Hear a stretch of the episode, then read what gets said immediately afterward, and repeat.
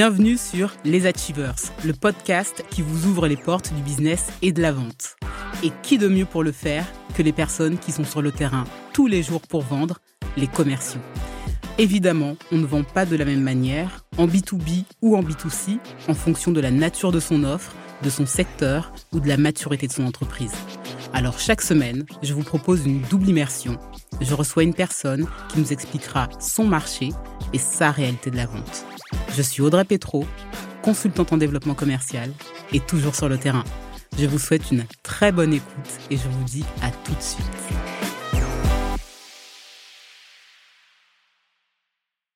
Bonjour Amel, comment ça va? Salut Audrey, ça va super. je suis très contente de te voir aujourd'hui. Ouais, moi aussi je suis super contente. Ça fait euh, des années et je suis super contente que tu aies accepté l'invitation. Juste pour les personnes qui nous écoutent et pour la petite info, euh, nous on s'est rencontrés il y a plus d'une dizaine d'années. À l'époque, j'étais chez Valtech, donc aujourd'hui qui est une grosse agence euh, digitale. Et toi, à l'époque, tu étais déjà chez Takima, mais ça portait un autre nom.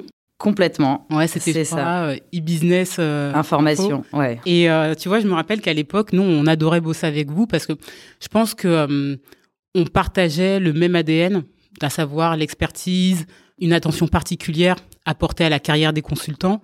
Et je pense qu'il y avait également un vrai fit humain. Et moi, aujourd'hui, je voulais t'inviter sur les Achievers. Et en fait, c'était une évidence parce qu'en fait, le monde des ESN, donc on va parler de ça aujourd'hui et pour les gens qui ne savent pas ce que c'est, ESN, entreprise de services informatiques.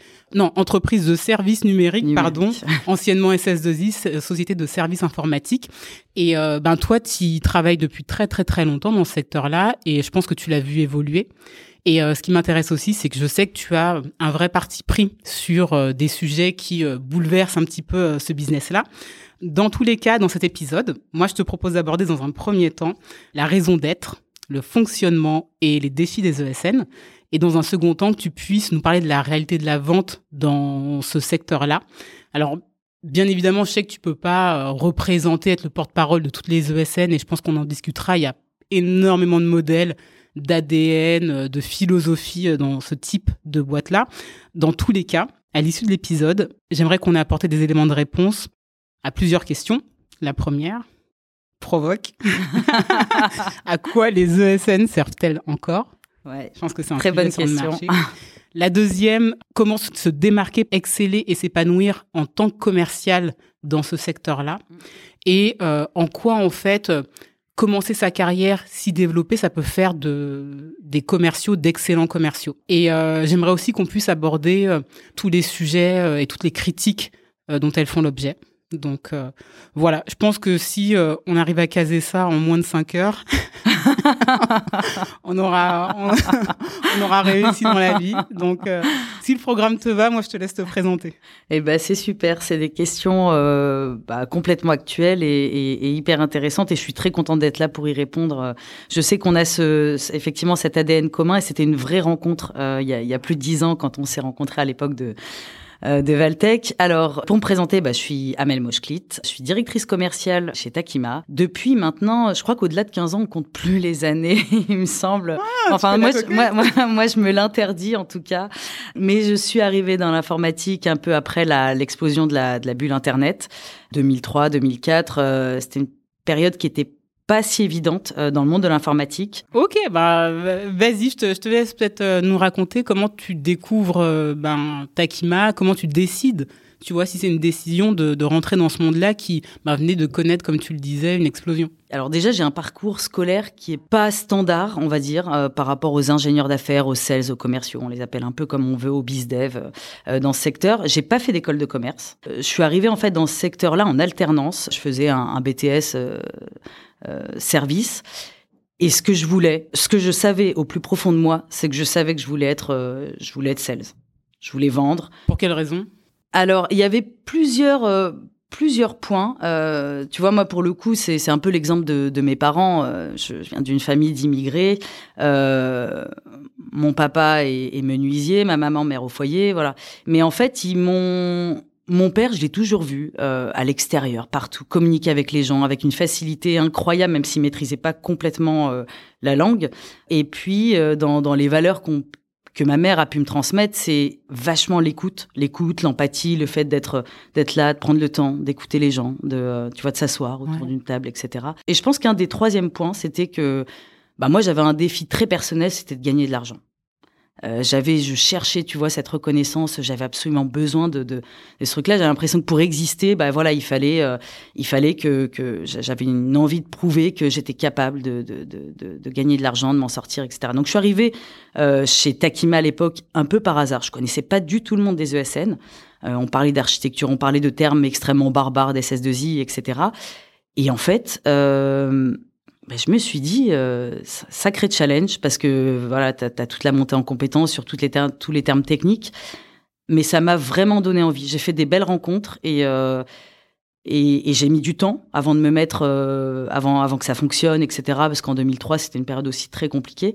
Je me suis accrochée et, tu vois, et voilà, je suis très heureuse de m'y être accrochée depuis ce moment-là. C'était une, voilà, pour moi une belle histoire d'amour, enfin ma première rencontre de boîte et, j'y ai toujours cru et j'y suis encore aujourd'hui. C'est euh, ouais, c'est assez drôle. Je te rejoins euh, beaucoup sur, euh, je pense, le sujet de la reconnaissance, d'exister. Euh, peut-être qu'avant de commencer dans, dans l'épisode, vu qu'aujourd'hui on va parler du modèle des, des ESN, avant de nous présenter Takima et de rentrer un petit peu plus dans le vif du sujet, est-ce que tu peux expliquer aux gens qui nous écoutent pourquoi les ESN existent et qu'est-ce qu'elles proposent Ouais, bien sûr.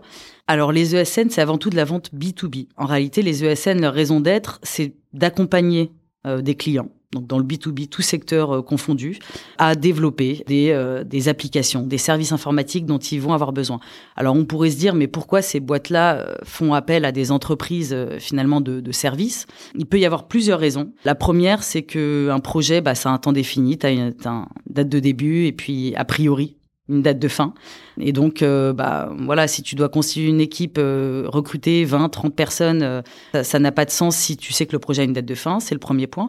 Le deuxième, c'est que ces entreprises du service numérique, elles ont a priori une spécificité technique et que les clients quand ils doivent démarrer un projet, quand ils ont un projet à entreprendre, bah, c'est très difficile d'aller recruter les bonnes personnes, d'aller euh, euh, d'aller les trouver sur le marché, euh, de réussir à maintenir leurs compétences, de les former, etc. Donc elles font aussi appel à des entreprises dont c'est le métier de développer des applications et de, les accompagner dans toute leur digitalisation, on va dire. Enfin, c'est un terme qu'on emploie maintenant vachement depuis dix ans. Donc voilà un peu la, la raison d'être, on va dire, des, des entreprises du service numérique il y en a des toutes petites, des spécialistes, des moyennes, des beaucoup plus grosses, des très connues. Il y a des gros cabinets de conseil. Elles ont chacune une spécificité. Elles interviennent parfois dans des métiers euh, différents. Euh, voilà, ça peut être euh, l'e-commerce, l'énergie, la banque, les assurances, euh, le secteur des voyages. Enfin voilà, ça couvre. en fait, il faut, il faut, il faut juste imaginer que n'importe quel service aujourd'hui que tu utiliserais, les impôts, la banque, ton ton application, bah il y a bien une il y a une équipe derrière qui a développé cette application-là. Et, donc, souvent, les grosses entreprises, elles font appel à des ESN. Alors, pour pousser un petit peu plus euh, le, petit cours sur les ESN, je pense que c'est vraiment important parce que je suis sûre que toi, ça fait euh, voilà plus de 20 ans que tu, tu bosses dans ce secteur-là, euh, près de 20 ans, et moi j'y ai bossé quelques années aussi, donc je sais qu'on va utiliser des acronymes et que les gens après bon. donc ESN, SS2I, ça j'ai expliqué. On peut euh, catégoriser les prestations des ESN en trois parties de l'assistance technique, du conseil et du projet. Est-ce que tu peux expliquer euh, ce qu'est l'assistance technique pour commencer? Oui, complètement. Alors l'assistance technique, du coup, c'est quand on vient euh, en renfort euh, ponctuel ou non, quand on a un collaborateur, un consultant, un, un développeur euh, qui intervient chez le client, dans les équipes du client directement. Donc on appelle ça de l'assistance technique. Quand on parle de projet, bien souvent, on prend, quand, quand on parle d'une ESN qui prend un projet, c'est elle le prend dans son intégralité, donc de la, de la conception jusqu'à la mise en production. Qu'est-ce que ça veut dire si on doit se raccrocher à des termes un peu plus... Euh, enfin, si, si, je dois faire un parallèle... Euh, c'est un peu comme la construction d'une maison. Euh, tu as, une équipe euh, dédiée, tu as un architecte qui va, qui va faire les plantes, euh, tu as, des gens qui vont euh, monter les murs, la charpente, etc., jusqu'à la finalisation, à la remise des clés. Bah, c'est un peu pareil. Voilà, une ESN, quand elle prend des projets, elle les prend dans sa globalité. Elle te donne un, un, un produit finalement fini à la fin. Très clair. Et le conseil alors? Le conseil, c'est un terme qui est très large parce qu'on peut avoir du conseil technique, du conseil stratégique, du conseil opérationnel. Quand un client a besoin soit d'expertise très spécifique, soit fait appel à, à, une ESN pour avoir du conseil un peu plus stratégique ou du conseil sur sa stratégie technique, voire sa stratégie métier. Voilà, donc là on est sur des interventions qui sont souvent plus ponctuelles. c'est presque ça s'assimile presque à du, enfin, je vais pas dire à du coaching, mais euh, mais voilà, c'est des, des, des, interventions beaucoup plus ciblées. Donc ça, c'est pour le, les types de prestations que vont vendre les ESN. Est-ce que tu peux nous expliquer ce que c'est qu'un TJM Un TJM, donc c'est un taux journalier moyen. Nous, c'est euh, la base, on va dire, et encore plus pour les sales de notre de notre métier. Quand on parle de TJM, c'est le taux euh, journalier auquel on va vendre euh, la prestation au client. Mm-hmm. Et donc, même si on est sur des contrats de moyenne, de, enfin, par trimestre, parce qu'on parle souvent une prestation, c'est pas un jour, c'est on parle de projets qui sont euh, dans la durée, donc qui varient, mais c'est l'équivalent de plusieurs mois, voire plusieurs années. Euh, mais on parle d'un taux journalier moyen, c'est ce que l'ESN va facturer à son client par jour. Et tu sais, je me rappelle qu'à l'époque, il y avait un, un, truc qui était assez intéressant qu'on on faisait ou c'est un réflexe qu'on avait. Je sais pas si toi aujourd'hui c'est des choses également que tu regardes, j'imagine que oui. Mais euh, quand tu rencontrais des ESN, tu leur demandais c'est quoi le TJM pour la boîte globalement? Et en, fonction de s'il était euh, très bas ou très haut tu peux dire ah ok ils ont potentiellement plus de juniors ou ils font entre guillemets plus de volume.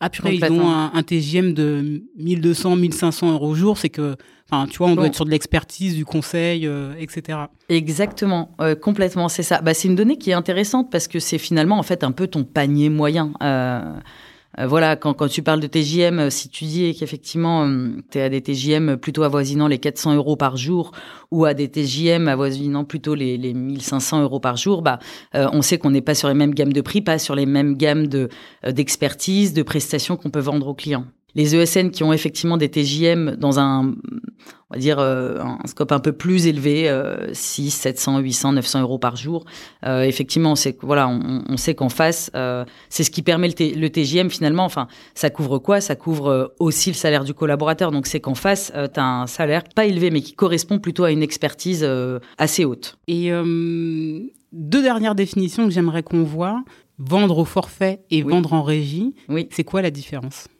Alors, c'est une très bonne question. On a pendant très très longtemps, alors il continue d'y avoir des forfaits, mais qu'est-ce que c'est un forfait? Quand on dit qu'on vend au forfait, c'est qu'on explique au client que son projet, son besoin, de notre côté, on va le prendre et qu'on va le réaliser dans, son intégralité. Et on a un engagement de résultat sur, ce sur quoi on s'est mis d'accord dès le début. Euh, voilà, sur son, ce qu'on appelle, nous, un cahier des charges et enfin la régie euh, de manière standard, donc c'est assistance technique, on a une obligation finalement de, de moyens et pas de résultats. Maintenant, euh, depuis, enfin les méthodes agiles qu'on voit partout, hein, d'ailleurs pas que dans la tech, il y a de moins en moins d'entreprises qui font des forfaits, euh, de moins en moins de clients qui demandent des forfaits ou bien des forfaits agiles. Oui. Euh, voilà, on, on demande parce qu'en fait, quand tu démarres un projet jour 1, et ce que tu attends, euh, ce qui va être livré euh, un an après, bah en fait ton besoin il évolue. Aujourd'hui, euh, les, les, les, besoins des clients évoluent très très rapidement et donc il faut pouvoir, faut pouvoir voilà s'adapter. Moi, je me rappelle qu'à l'époque, alors franchement, c'est un petit peu rouillé dans ma tête, mais qu'il y avait du coup dans un projet trois paramètres le temps, le temps, le prix et le livrable en lui-même, enfin les fonctionnalités qui étaient développées. Et nous, on expliquait que dans, un contrat rigide et classique, ben, en gros, on s'engageait sur les trois et que dans le cadre d'un forfait agile, ben, en fait, on, on faisait bouger euh, forcément un des trois euh, euh, paramètres. Et souvent, c'était sur la partie feature. Donc, on, nous, on réalisait une liste de fonctionnalités dans un backlog et on le faisait bouger en fonction du budget qui avait été accordé. C'est intéressant, c'est aussi pour dire que le monde évolue tellement vite qu'aujourd'hui, tous ces acteurs qui font appel à des ESN pour réaliser leurs projets, elles ont besoin, enfin je veux dire l'effet tunnel, quand tu rentres dans un tunnel et que tu sais pas quand est-ce que tu vas ressortir, c'est absolument terrible hein, pour les entreprises. Donc l'idée c'est de se dire bah comment on fait pour s'adapter au même titre que pour une maison? Euh, je veux dire, as le client qui vient et qui régulièrement dit bah tiens ça je mon luminaire je le placerai plutôt là plutôt que là au centre etc. Bah en fait c'est faire preuve d'adaptabilité et en fait ce qu'on ce qu'on fait dans les dans les projets euh, qu'on appelle agile, euh, voilà, c'est que, bah, en fait, on a des sprints qui durent euh, deux, trois semaines, et on s'engage euh, sur un sprint, sur, un sprint défini avec un nombre de fonctionnalités définies qu'on est censé sortir, et, et, en réalité, on réadapte aux besoins du client sans cesse. Bon, alors normalement, pour les personnes qui, nous écoutent, vous êtes parés pour comprendre le reste de la discussion. Donc, euh, on t'a laissé à ta présentation, euh, Amel. Donc, euh, tu commences euh, commercial chez Takima. Aujourd'hui, tu es directrice commerciale. Est-ce que tu peux nous raconter un peu la jeunesse de l'entreprise? Alors, c'est ce que je disais. Je suis arrivée bah, dans les années, peu après les années 2000. ça a été une période, on va dire assez compliqué. Et nous, notamment, enfin, notre, secteur d'activité, on, on, est une entreprise spécialisée, donc on est une entreprise très tech euh, dans, dans l'écosystème euh, Java. Euh, voilà, enfin, c'est un terme un peu barbare, mais pour ceux qui, qui voilà, qui connaissent. Moi, je me suis, je me suis retrouvé baigné dans une dans, dans une équipe avec avec d'autres sales très juniors. la montée en compétence, elle est quand même, le ticket d'entrée, il est quand même important dans ce monde-là parce que tu as plein de termes techniques parce que tu as en face des interlocuteurs qui sont euh, qui ont quand même une sacrée expérience. Que toi, dans complètement. Cas. Hmm. Ils sont forcément, voilà, tu as, des directeurs informatiques, des, euh, euh, des, des, des, directeurs of engineering, des managers, des, des, chefs de projet, des lead tech, et donc ça, tous tes interlocuteurs sont techniques. Donc en tant que 16, tu peux pas juste arriver et te dire, euh, bah voilà, je vais me mettre à vendre euh, X ou Y sans comprendre euh, ton marché, sans comprendre ce que tu vends.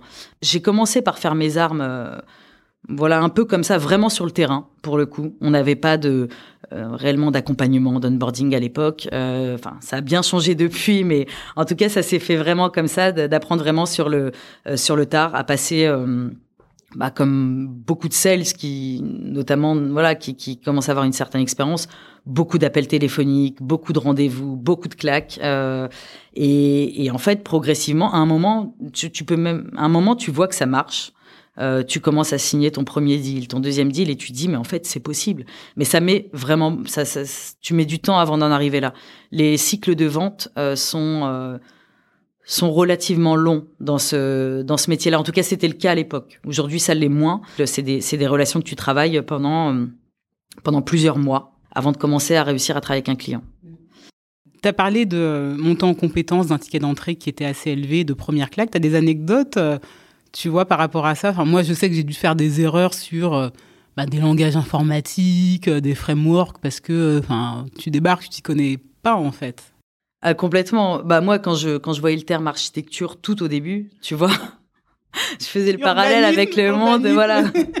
tu te dis mais où est-ce que j'ai atterri quoi? Et pourtant, euh, l'envie. Après, c'est aussi ça, je pense, la force d'un. Enfin, pour moi, d'un bon commercial. C'est, je veux dire, t'es pas, on n'est pas censé tout savoir, mais tout le monde au global. Hein.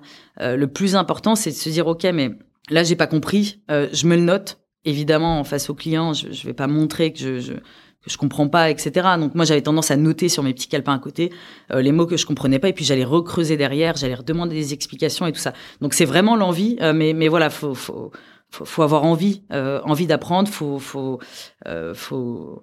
Alors je vais pas dire particulièrement qu'il faut aimer la tech, mais il faut quand même avoir des atomes crochus avec le monde de la tech. Ouais, je pense qu'il faut pas être déconnecté parce que, enfin, moi je sais que ce qui me faisait kiffer à l'époque, c'est de me dire, je participe au développement de telle application euh, grand public, tu vois, pour euh, telle grosse boîte. Euh, et c'est ce qui fait qu'aussi tu comprends que tu piges un petit peu en clientèle. Et c'est au final ce que te demande ton client, c'est de comprendre les enjeux, en fait, de savoir comment développer, en fait. Complètement. Et puis tu arrives, en fait, la, la, magie un peu de ce secteur-là, c'est que tu arrives face à des clients au fur et à mesure des rendez-vous. Tu découvres toujours un nouveau, une nouvelle manière de faire, un nouveau métier des nouveaux interlocuteurs, des enjeux qui sont différents. Et c'est, c'est extrêmement excitant, quoi, tu vois, d'arriver de se dire, OK, mais comment fonctionne cette, cette entreprise? Euh, Quels sont ses enjeux? Où est-ce que je vais pouvoir les aider? C'est, c'est, c'est extrêmement euh, euh, riche et, et, et, valorisant. Et tu, tu t'ennuies jamais parce que tu bosses autant dans l'énergie, comme le lendemain, tu peux aller bosser dans le monde, dans, dans, dans l'e-commerce, dans la grande distrib, euh, c'est autant de richesses en fait, euh, tous ces contextes différents. Euh, et toutes ces entreprises, a priori, en tout cas pour beaucoup, ont besoin de, de, de, de, prestations, ont besoin de renforcer leurs équipes tech. Mmh. Alors justement, pour en revenir à, à Takima, donc aujourd'hui vous êtes des experts du monde Java, vous êtes combien Vous vendez quel type de prestations Vous êtes chez quel type de clients? Alors, on est 180 aujourd'hui. Ah ouais? ouais. Oh Vous avez bien gros. Ouais, ouais, ouais la boîte D'ailleurs, juste en aparté, ils ont des locaux de malades. ouais, c'est vrai qu'on s'est. Il fait un peu frais là, mais on s'est baladé ouais, mais sur le, rooftop avec vue sur la Tour Eiffel. Euh. Mais j'expliquerai pourquoi tout à l'heure. Peut-être on a pris ces locaux-là parce qu'on parle beaucoup de bien-être au travail, etc. Enfin, si on a, si on a le temps. Euh, euh, donc voilà, on est, on est 180. Nous, on est vraiment des, enfin voilà, des spécialistes et des experts dans notre domaine. Donc c'est ce que je disais tout à l'heure. C'est le monde Java, JS, DevOps, euh, Agile. La verticale énergie, nous, c'est une, une verticale qui nous plaît bien parce que bah y a beaucoup beaucoup d'enjeux et notamment actuellement tout ce qui est lié autour de l'énergie. On bosse dans l'e-commerce. Enfin, on a 45 clients aujourd'hui. Donc euh, c'est un vrai choix, hein, euh, le fait d'avoir autant de autant de clients, c'est c'est autant de contextes différents, autant de, de propositions de valeur aussi pour nos consultants et pour nos collaborateurs. Et c'est aussi le fait de se dire, on n'a pas un secteur de prédilection. Ce qui nous importe vraiment, c'est d'aller trouver les projets qui vont être suffisamment challengeants pour nos collaborateurs et collaboratrices. C'est une des composantes les plus importantes, en tout cas chez Takima et dans le métier du sales chez Takima, c'est de se dire bah hum, on s'arrêtera jamais d'aller chercher de nouveaux clients, mais parce que euh, chercher des clients avec, avec des enjeux forts en termes de tech, etc. On sait que les missions en face, bah, c'est ce qui va permettre de, euh, voilà, de faire en sorte que nos collaborateurs, bah, ils, ils partent avec le smile en allant bosser le matin. C'est. Euh... Ouais, et puis en plus, vu que vous vendez de l'expertise, si t'es pas sur les nouvelles missions et les nouveaux enjeux, bah, en fait, tu tu perds de l'expertise ou en tout cas t'es pas au niveau et c'est aussi une grosse arme de rétention euh, j'imagine pour les consultants de se dire que bah, nous, on bosse avec euh, voilà des clients qui sont sur les sujets actuels. Euh.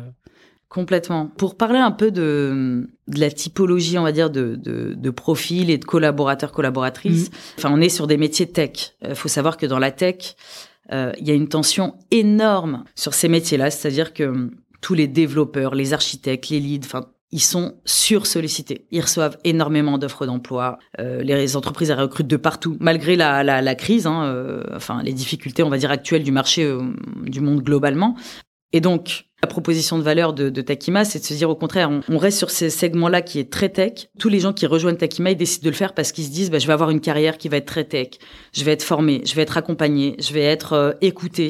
On va faire attention, on va prendre en considération mes attentes, mon parcours, euh, mon ma, enfin on parle plus trop de carrière en plus maintenant. Euh, avec toutes ces générations-là, mais la génération Z là qui arrive, mon chemin euh, professionnel, et c'est un des enjeux majeurs pour les ESN, c'est de réussir à se dire, bah, en fait, euh, il faut réussir à garder ses collaborateurs le plus longtemps possible et de pouvoir les projeter le plus longtemps possible. Et la concurrence est extrêmement féroce. Mmh. Alors, aujourd'hui, vous avez quel taux de turnover?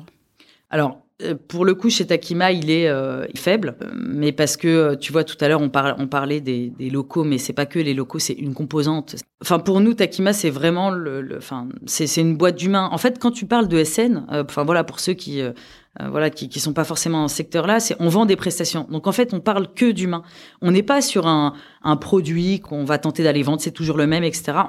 L'objectif même d'une SN, c'est de réussir à projeter les gens le plus longtemps possible dans l'entreprise, à leur donner des perspectives, euh, des, des parcours de, de carrière, euh, à pouvoir les accompagner, autant pour un jeune que pour quelqu'un de, de, plus expérimenté euh, enfin, moi, je, suis hyper fière. Tu vois, j'ai des exemples des, des, gens avec lesquels je travaille depuis 10, 12, 15 ans.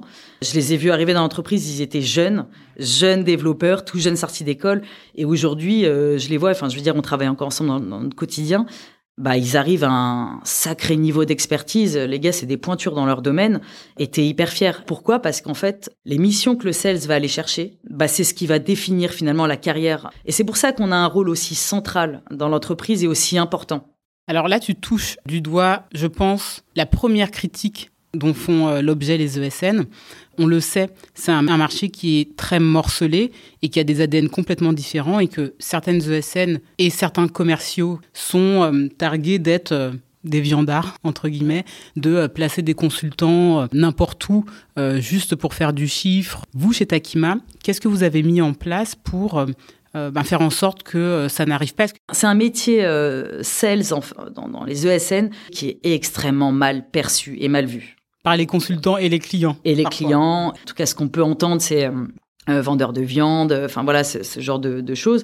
Je comprends en fait cette perception-là en un sens parce que, en fait, je pense que ce qui définit une ESN, c'est qu'est-ce que la direction va insuffler et va avoir envie de, de, donner comme ADN en fait à cette à cette entreprise. Tu prends l'exemple de, Takima. Pour le coup, ce qui nous anime et moi, enfin, ce qui fait que j'en suis encore là aujourd'hui et, que je veux dire, euh, je me lève tous les matins en ayant une énergie de malade et que j'ai envie de continuer, j'ai envie d'aller encore plus loin, euh, c'est de me dire que je bosse dans une boîte où on est profondément aligné sur les valeurs. Mon job, le job de mon équipe et notre job à tous, à tous les niveaux de l'entreprise, c'est quand on recrute des gens de réussir à les amener à faire en sorte de les accompagner dans leur parcours euh, dans leur parcours tech. Ça passe par quoi?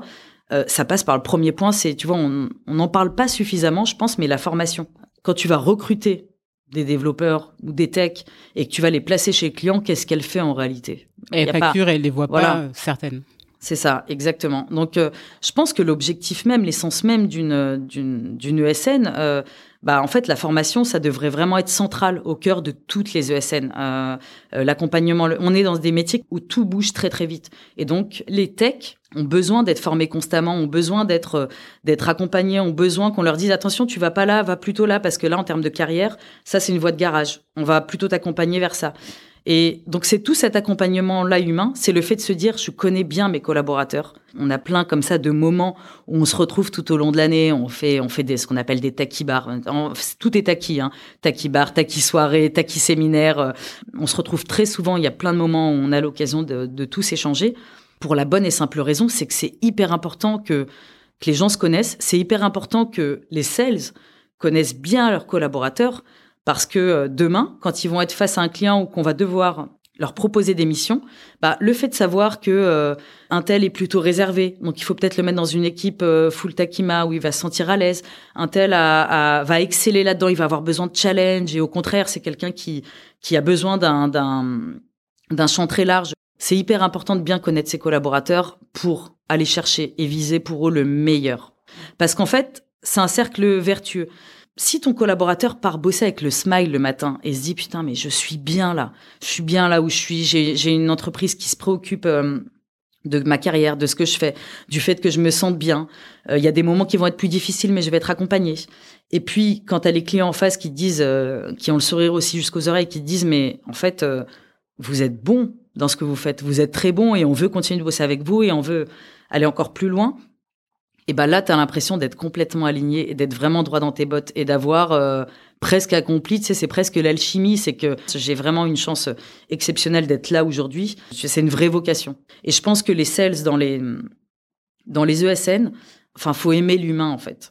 Il faut aimer l'humain. Ce qu'on vend, notre produit, c'est de l'humain il faut se soucier, il faut avoir envie du meilleur pour euh, pour pour nos gars quoi. Enfin tu vois, il, il faut euh, il faut avoir envie de les accompagner, il faut voir très loin pour eux, il faut y croire là où même mm. eux parfois sont pas capables de croire qu'ils seront capables d'y arriver. Tu vois, c'est euh, euh, c'est ce côté-là où effectivement bah malheureusement sur le marché, tu as beaucoup d'entreprises, je veux pas mettre tout le monde effectivement dans, dans, dans, le même sac. Enfin, je veux dire, il y a, il faut tout, il faut tout pour faire un monde. Euh, et, et, à tous les niveaux, tu as des managers qui tentent de leur côté aussi d'avoir des, euh, de, de, faire bouger les choses. Mais c'est vrai que si la seule donnée, c'est le pognon, c'est la rentabilité, c'est le business, bah ça peut pas fonctionner dans une ESN. En tout cas, c'est un mauvais calcul parce que euh, le commercial qui va mettre un consultant sur une mission le consultant, s'il se plaît pas, bah, il va finir par démissionner, il partira, et le client sera pas content. Donc on aura tout perdu.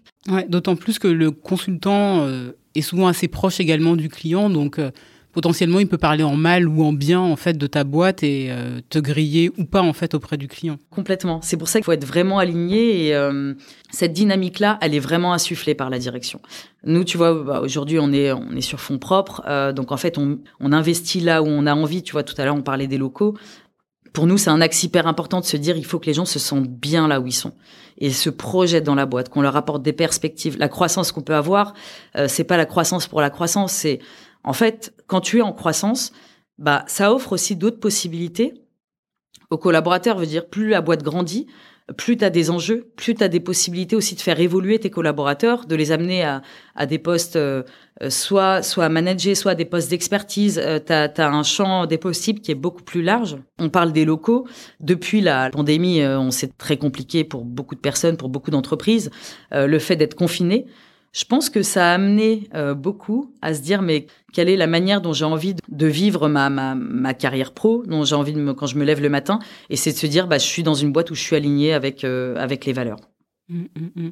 Mais d'ailleurs, ça m'a surprise hein, quand je suis arrivée de voir qu'il y avait autant de monde, tu vois, dans les locaux. D'ailleurs, je, je, te l'ai dit. Je pense que dans beaucoup de SN, en fait, les commerciaux arrivent et voient autant de consultants euh, dans les locaux, ils pètent un ouais. en fait, tu m'as expliqué, je te, je te, laisse. ouais, ouais, non, complètement. Alors là, on a, euh, effectivement, sur le plateau, il y a peut-être une, cinquantaine de, de, consultants. Et en fait, euh, bah, depuis la pandémie, on a autant de modes de télétravail que de clients. Euh, il y a les, les, clients demandent est-ce que les collaborateurs, les consultants interviennent un, deux, trois jours par semaine sur site, voire en full remote. Et on s'est rendu compte que euh, pour beaucoup de collaborateurs, bah, ça, leur manquait. Ils n'avaient pas nécessairement envie de travailler de chez eux. Et puis, ils, envie, ils avaient envie aussi de partager avec leur père. Et donc, on a décidé de déménager pour offrir un cadre de travail où les gens vont pouvoir travailler de plusieurs façons différentes et permettre aux, aux consultants en fait de revenir euh, chez Takima. Donc nous on a un peu on dit qu'on a qu'on a inventé ou qu'on a mis en place ce télétravail depuis le siège et donc, ce qui fait que dans une ESN, souvent, bah, tu as très peu de tech, ou si tu as des techs qui sont là, c'est qu'ils sont censés être en intercontrat, donc en intermission.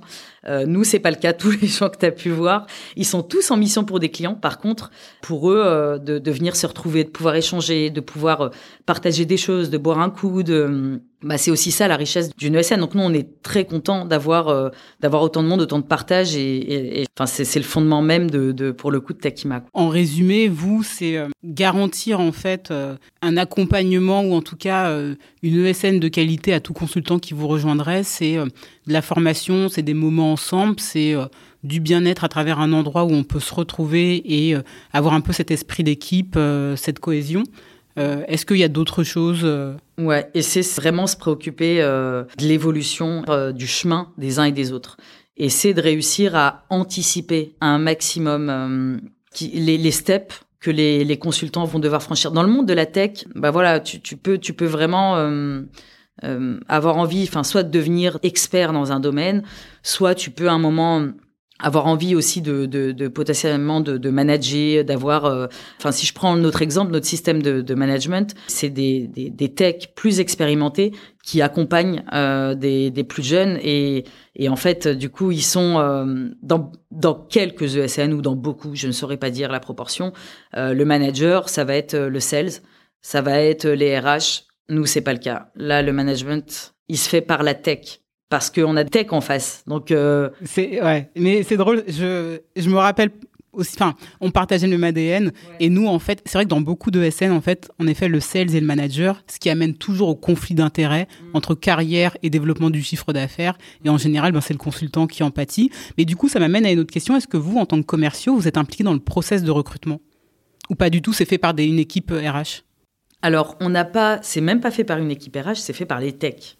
Je vais oh. quasiment dire exclusivement. Ouais, c'est surprenant. Ils prospectent Allô, ah, tu veux dire d'aller toute la partie recrutement alors, vraiment aller prospecter, alors passer les entretiens, j'imagine qu'ils sont impliqués dans les entretiens, mais... Euh, alors toute la partie effectivement entretien, c'est principalement eux. Euh, voilà, moi, moi j'aime bien aller aussi rencontrer les candidats, on va dire pendant les entretiens parce que ça apporte aussi parce que je trouve que c'est des moments qui sont très riches. Mais on n'a pas un mode, en fait, on n'a pas de service recrutement à part entière qui va tenter d'aller euh, recruter. En fait, notre mode de recrutement se fait beaucoup par d'autres canaux, par euh, par du partage d'informations, des gens qui qui vont en fait assez naturellement finalement euh, postuler chez Takima, beaucoup par recommandation.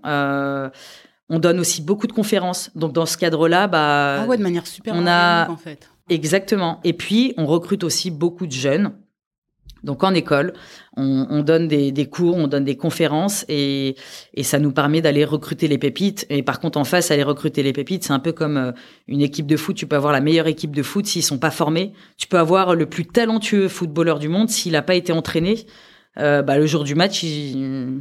ça le Mais d'ailleurs, si je me rappelle bien, et je ne sais pas si c'est un modèle que vous avez maintenu, vous travaillez beaucoup avec les écoles, avec des personnes donc qui, qui, étaient assez jeunes, vous recrutiez des, des, personnes assez jeunes et vous leur fournissiez des logements ou euh, il n'y avait pas quelque chose de cet ordre-là? Complètement. Comme on recrute partout en France, on se met à la place d'un jeune étudiant qui habite euh, à Lyon, par exemple. Bah, venir à Paris, c'est un coût très important. Donc en fait, on a des appartements en colocation euh, dans lesquels en fait euh, les collaborateurs sont logés pendant leur stage et après. Tu vois, tout à l'heure, on parlait d'échanges d'humains, euh, d'identité, de ce qu'on met. c'est un des un des éléments, je veux pas dire fort, mais en tout cas, quand ils arrivent à Paris et qu'ils arrivent en stage chez Takima, ben ils se retrouvent tout de suite avec leur père, avec des gens qui sont aussi en stage, avec des gens qui sont en apprentissage. Et donc, tu, on se retrouve comme ça avec des promos tous les ans. Et t'as des, t'as, t'as, t'as des noyaux et t'as des liens qui se, qui se soudent, qui sont extrêmement euh, forts. Parce que quand tu vis en colocation, tu partages les mêmes choses, tu parles tech, tu. Ah oui, non, mais c'est, c'est, euh, c'est extrêmement euh, puissant. Ouais, tu développes une sorte de fraternité, sororité au sein même de Takima. Mais alors, tu vois, on parlait de l'ADN des, euh, des dirigeants. Euh, j'ai rencontré Olivier, euh, j'ai croisé Olivier tout à l'heure. À la base, leur profil, c'était quoi? Parce que je pense qu'aussi, en fonction de si les, les, dirigeants étaient des techs ou pas, en fait, j'ai l'impression que ça dicte beaucoup aussi, tu vois, l'ADN qui va être insufflé et l'importance qui va être donnée, en fait, au bien-être des consultants. Complètement. Tu as, parfaitement raison. Euh, tu as, rencontré Olivier qui vient du monde de la tech. Et c'est vrai que quand tu te retrouves, je pense en tant que tête, tu as envie de construire l'entreprise dans laquelle, euh, bah, je pense, ils auraient euh, voilà aimé bosser. Qu'en fait, ils ont effectivement construit l'entreprise dans laquelle ils se voyaient en tant que jeunes consultants. Et les valeurs qu'on a, et ça, c'est vrai que c'est un point hyper important c'est des valeurs tech. Tu vois l'envie de bien faire les choses. Moi, je, je le, fait de bosser dans un secteur comme ça, tech, et de t'es vraiment aligné parce que bah tu vises le haut niveau, la haute compétence tech, tu vises cet accompagnement et hum, ça peut en tout cas beaucoup être insufflé effectivement par les fondateurs qui sont des techs. Mmh. Eux à la base. Ouais, ça, je pense que ça, ça, joue beaucoup. Hein. Ça, ça joue beaucoup. Euh. Mais une personne qui s'en fout de la tech, mais qui se dit euh, je peux faire un carton et je peux faire un, gros CA en, montant une ESN, euh, c'est le Far West, je pense. Complètement. Euh, bah, tu, tu, peux, tu peux décider en tant que sales de te dire ok, bah, je vais, je vais monter mon entreprise, je vais faire du business, je vais, euh, je vais, je vais prendre des, des freelances et puis je vais aller positionner chez le client, mais quelle est la valeur ajoutée Ça reste que du placement. Ce qui est intéressant, c'est de voir, euh, de voir toute la construction, de voir l'accompagnement long terme avec les clients et de voir les réussites. Tu vois, on a, moi, il y a des entreprises qu'on a accompagnées, c'était des startups. Aujourd'hui, ce sont des licornes. Bah, t'es hyper fier parce que tu t'es dit, bah, à notre échelle, on a contribué un petit peu à ça. Et, et Dieu sait que la tech, c'est central dans ce type d'entreprise et au même titre pour les collaborateurs de les voir aussi évoluer. Quand tu vois que ça fait dix ans et que, et que face à toi, tu as, euh, des pointures du domaine, tu es hyper fier. Mm. Vraiment. Mm. Alors c'est drôle, tu as lâché un mot, freelance. Alors ça, c'est le deuxième sujet qui hante les ESN. tu sais, je pense qu'il y a, y a une dizaine d'années, quand j'ai commencé, on en parlait déjà. Les gens disaient non mais les ESN euh, ça a pu exister, tout le monde va se mettre en freelance. Aujourd'hui a priori elles sont toujours debout. Qu'est-ce que tu en penses toi? Parce qu'aujourd'hui j'entends de plus en plus de et surtout des profils tech parce qu'en effet comme tu le disais le marché est en tension, tout le monde leur court après, ils peuvent facturer très cher. Qu'est-ce que tu en penses? Comment tu le vois de ta fenêtre? Ouais, alors euh, les freelances, euh, pour moi il y a un peu finalement deux catégories. Enfin, si je peux me permettre, enfin, je veux même pas catégoriser en réalité, mais les, deux grandes lignes que j'ai pu voir, c'est euh, le freelance qui décide de se lancer euh, en tant que freelance au bout d'un certain nombre d'années d'expérience, parce qu'il se dit, bah voilà, j'ai développé euh, une expertise, je continue de faire de la veille technologique, donc je continue de progresser, de, de, de, regarder un peu, de suivre le marché, de me former, etc. Et qui se lance en tant que freelance parce qu'il se dit, mais moi, ce que je veux, c'est pouvoir être indépendant. Je pense pouvoir apporter de la valeur aux clients parce que je continue de me former, je continue d'évoluer. Je peux facturer relativement cher. Bon, euh, pour moi, t'as ces freelances-là et t'as les freelances qui se lancent en tant que freelance quand la seule composante, c'est l'argent, c'est le pognon. C'est très facile en fait pour un tech de se dire mais aujourd'hui je suis facturé 600 euros par jour euh, par mon ESN. Et, euh, et, de se dire mais attends mais moi demain là si je si je vais je me facture directement euh, enfin si je me facture directement un client euh, il y a 600 euros par jour qui vont entrer dans ma poche. Tu vois, c'est, mmh. on fait souvent beaucoup de raccourcis euh, de ce type. Donc, euh, l'envers de la médaille de ce truc-là, c'est que si le seul facteur c'est l'argent, bah pour moi à moyen terme ça, ça ça ça ne fonctionne pas parce que les travers de ça, c'est de te dire j'accepte n'importe quelle mission, mmh. même si elle correspond pas forcément à mon évolution, à ce que j'ai envie de faire, mais je l'accepte parce qu'elle est bien payée. Ça c'est le premier point. Le deuxième point, c'est que quand tu es freelance, euh, pour le coup, j'en sais quelque chose parce que j'ai mon mari aussi, donc c'est des sujets euh, dont on débat, tu vois, souvent à la maison. Euh, bah, quand tu es freelance, tu es seul. T'as personne, a priori, euh, personne qui viendra te dire attention là, euh, euh, telle techno, elle est un peu à l'abandon. Tu devrais plutôt faire attention à ça ou plutôt t'orienter vers ça. là, ce que tu en train de faire, c'est pas bon. À part a priori ton client, mais si ton client il est pas satisfait, il met fin à ta mission. Il y a des freelances avec lesquels je travaille et que, que j'apprécie énormément et, et, et, et, qui font un super job et qui gardent vraiment en tête bah, pourquoi ils le font. Mm. Cette, cette indépendance, le fait de proposer de la tech, le fait d'avoir peut-être plusieurs missions en parallèle et d'autres envies, souvent c'est même, euh, euh, c'est même une transition le freelance pour avoir envie peut-être euh, de, de, lancer quelque chose derrière ou de construire une entreprise ou euh... j'ai rencontré plein de personnes passionnantes et j'ai rencontré des euh, voilà des consultants qui s'étaient lancés beaucoup plus jeunes en se disant mais juste l'argent. Et ben en fait souvent ils se retrouvent soit tu as déjà aussi un bon réseau parce qu'il faut être capable oui. Euh, d'aller d'aller trouver la bonne mission d'aller se vendre etc donc en fait elles reviennent souvent ces freelances là reviennent à des travers où elles vont passer par deux ESN. Oui, c'est vrai. Et si les ESN, euh, bah, si elles les considèrent et qu'elles euh, vont vraiment chercher la bonne mission, bah, c'est super.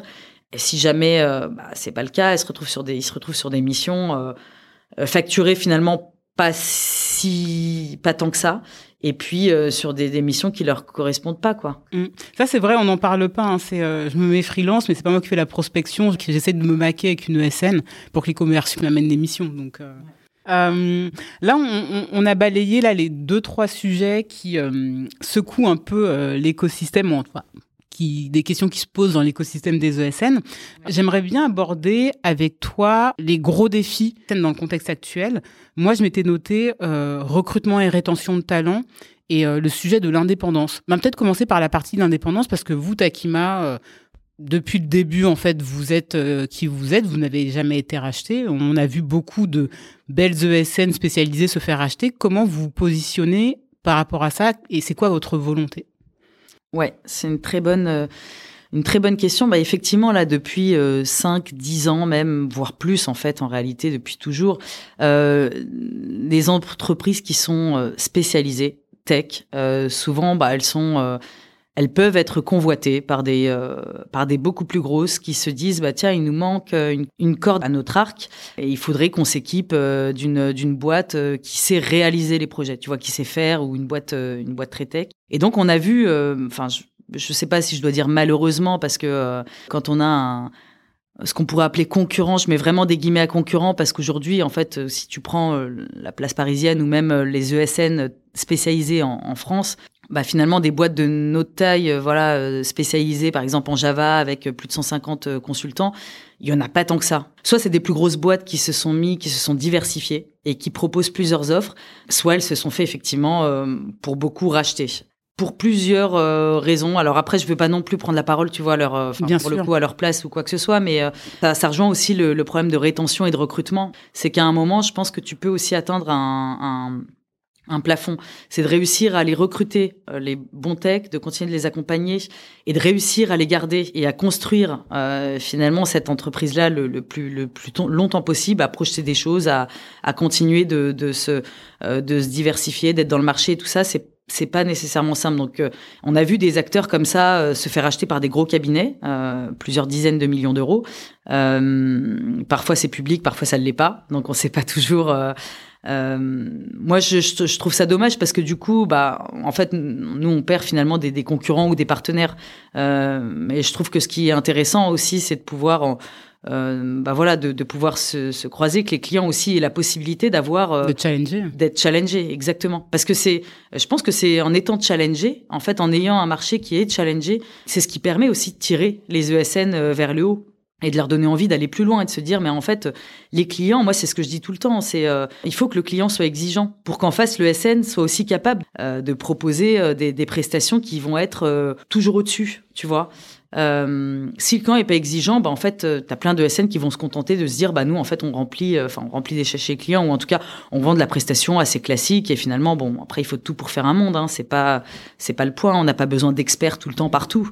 Mais mais ouais, effectivement, il y a ce point-là. Alors nous, on est indépendant. Euh, on est basé sur des fonds propres, donc euh, nous on a l'ambition de continuer de développer euh, notre boîte, de continuer de la faire grandir, te dire aujourd'hui où jusqu'où on ira. Bah en fait, tant que Takima continuera de vivre, je veux dire, on a on a ce challenge là, on a on a surtout le plaisir de bosser ensemble. Tu vois, Euh, c'est moi, moi quand on me demande mais quelles sont tes perspectives, qu'est-ce que, enfin, mais je veux dire, je suis bien, j'ai l'impression d'être à ma place, quoi. Mm.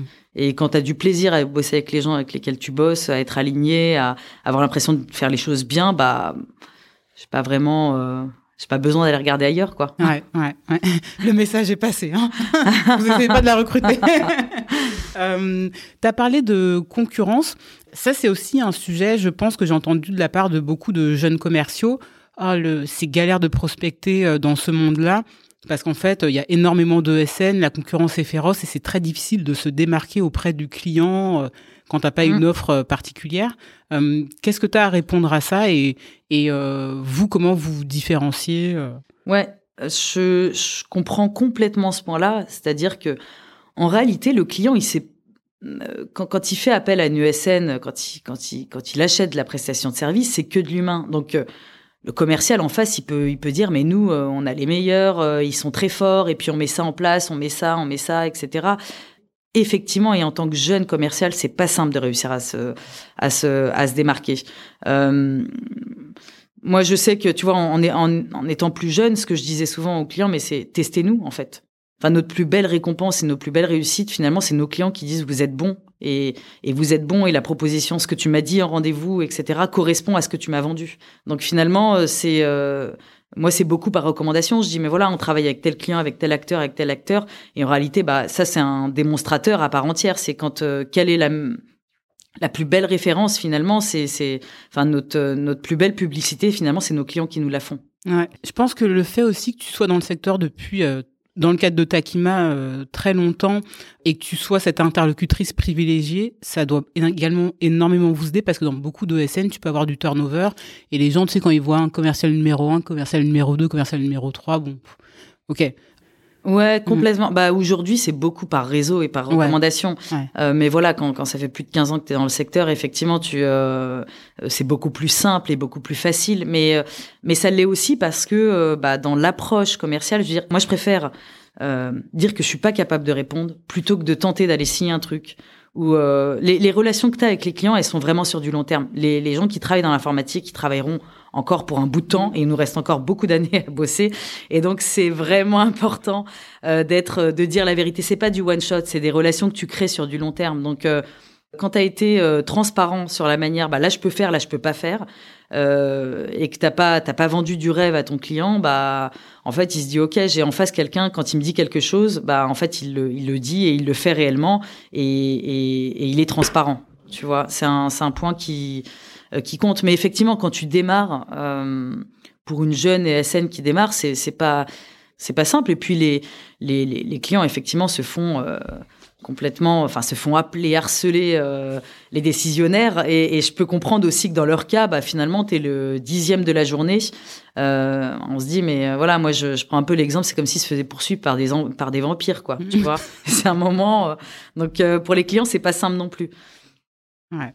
Ouais, ouais, non, c'est euh, c'est un vrai défi, ça. Je pense que, enfin, moi, je sais que j'ai eu la chance de bosser pour une boîte qui avait déjà un certain track record et qui était déjà connu, reconnu. Ce qui faisait que quand tu prospectais, c'était beaucoup plus facile. Mais en effet, je me mets à la place de certains jeunes commerciaux qui sont dans des ESN qui viennent d'être tout juste d'être créés. Et Enfin, c'est ouais, c'est pas, pas simple. Ouais, c'est ça. Ou qui sont généralistes. Quand tu es généraliste, c'est forcément beaucoup plus dur d'être impactant euh, sur ce que tu vas proposer, sur ce que tu vas vendre. Euh, déjà, être généraliste, bah forcément, ça implique que tu connais, tu peux pas tout connaître par cœur. Le métier de la tech est tellement large, il y a tellement de technologies, il y a tellement de, de, de métiers différents que tu peux pas être bon partout. Donc en fait, quand tu fais le choix d'aller dans une boîte qui est spécialisée, euh, c'est c'est c'est c'est je vais pas dire que c'est plus simple, mais en tout cas tu tu connais ton marché sur le bout des doigts, tu sais où aller cibler, tu sais euh, où aller voir, tu sais comment faire recommander, etc. Donc euh... ouais, ça, je pense que je trouve que c'est un conseil qui peut être intéressant pour les personnes qui voudraient se lancer euh, dans cette activité-là. Peut-être en effet de cibler des ESN qui ont une spécialisation, ça va forcément les aider dans, dans la prospection. Ouais, c'est ça. Et puis de se dire, euh, voilà, je vais, je vais dans, dans, dans une ESN euh, qui est alignée, qui va avoir envie de, de, de faire les choses bien. Après, on n'est peut-être pas tous. Enfin, je veux dire, moi, j'ai mon exemple et ça reste un exemple. Hein. C'est pas. Euh, Ouais, c'est je j'envisage je, pas les choses autrement que comme ça. D'ailleurs, j'ai quitté à un moment euh, Takima il y a quelques années. Tu sais, quand t'es jeune, oui. t'as toujours l'impression que l'herbe est plus verte ailleurs. Je suis revenue trois mois après, et je peux te dire que je suis allée dans une grosse boîte et ça m'a pas du tout. Voilà, je retrouvais pas. Euh, les valeurs que j'avais chez Takima, mais c'est pas simple hein, de revenir quand tu quittes une entreprise et de te dire, en fait, je me suis planté, je reviens. Euh, mais j'ai appris beaucoup, beaucoup, beaucoup de choses. La transition, elle est parfaite euh, parce que je voudrais qu'on aborde maintenant la partie vraiment vente, la réalité du job euh, sur le terrain. Mais juste avant, pour clôturer le business model, le sujet des ESN, les consultants, à quoi un jeune commercial qui voudrait se lancer dans ce job-là, dans ce secteur-là, peut reconnaître ce qu'est une bonne ESN c'est une très bonne question. Et les, écueils, on va dire, à, éviter.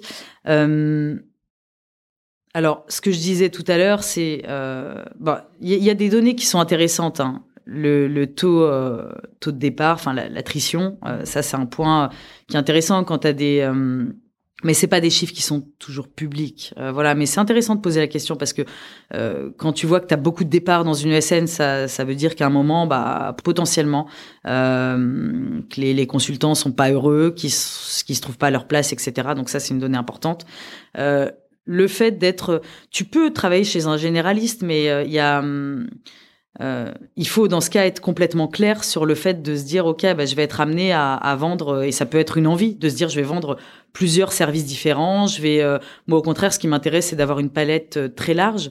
Euh, mais moi j'ai rencontré des, des, commerciaux tu vois en entretien euh, qui me disaient mais en fait là j'ai vendu de tout tout et n'importe quoi finalement.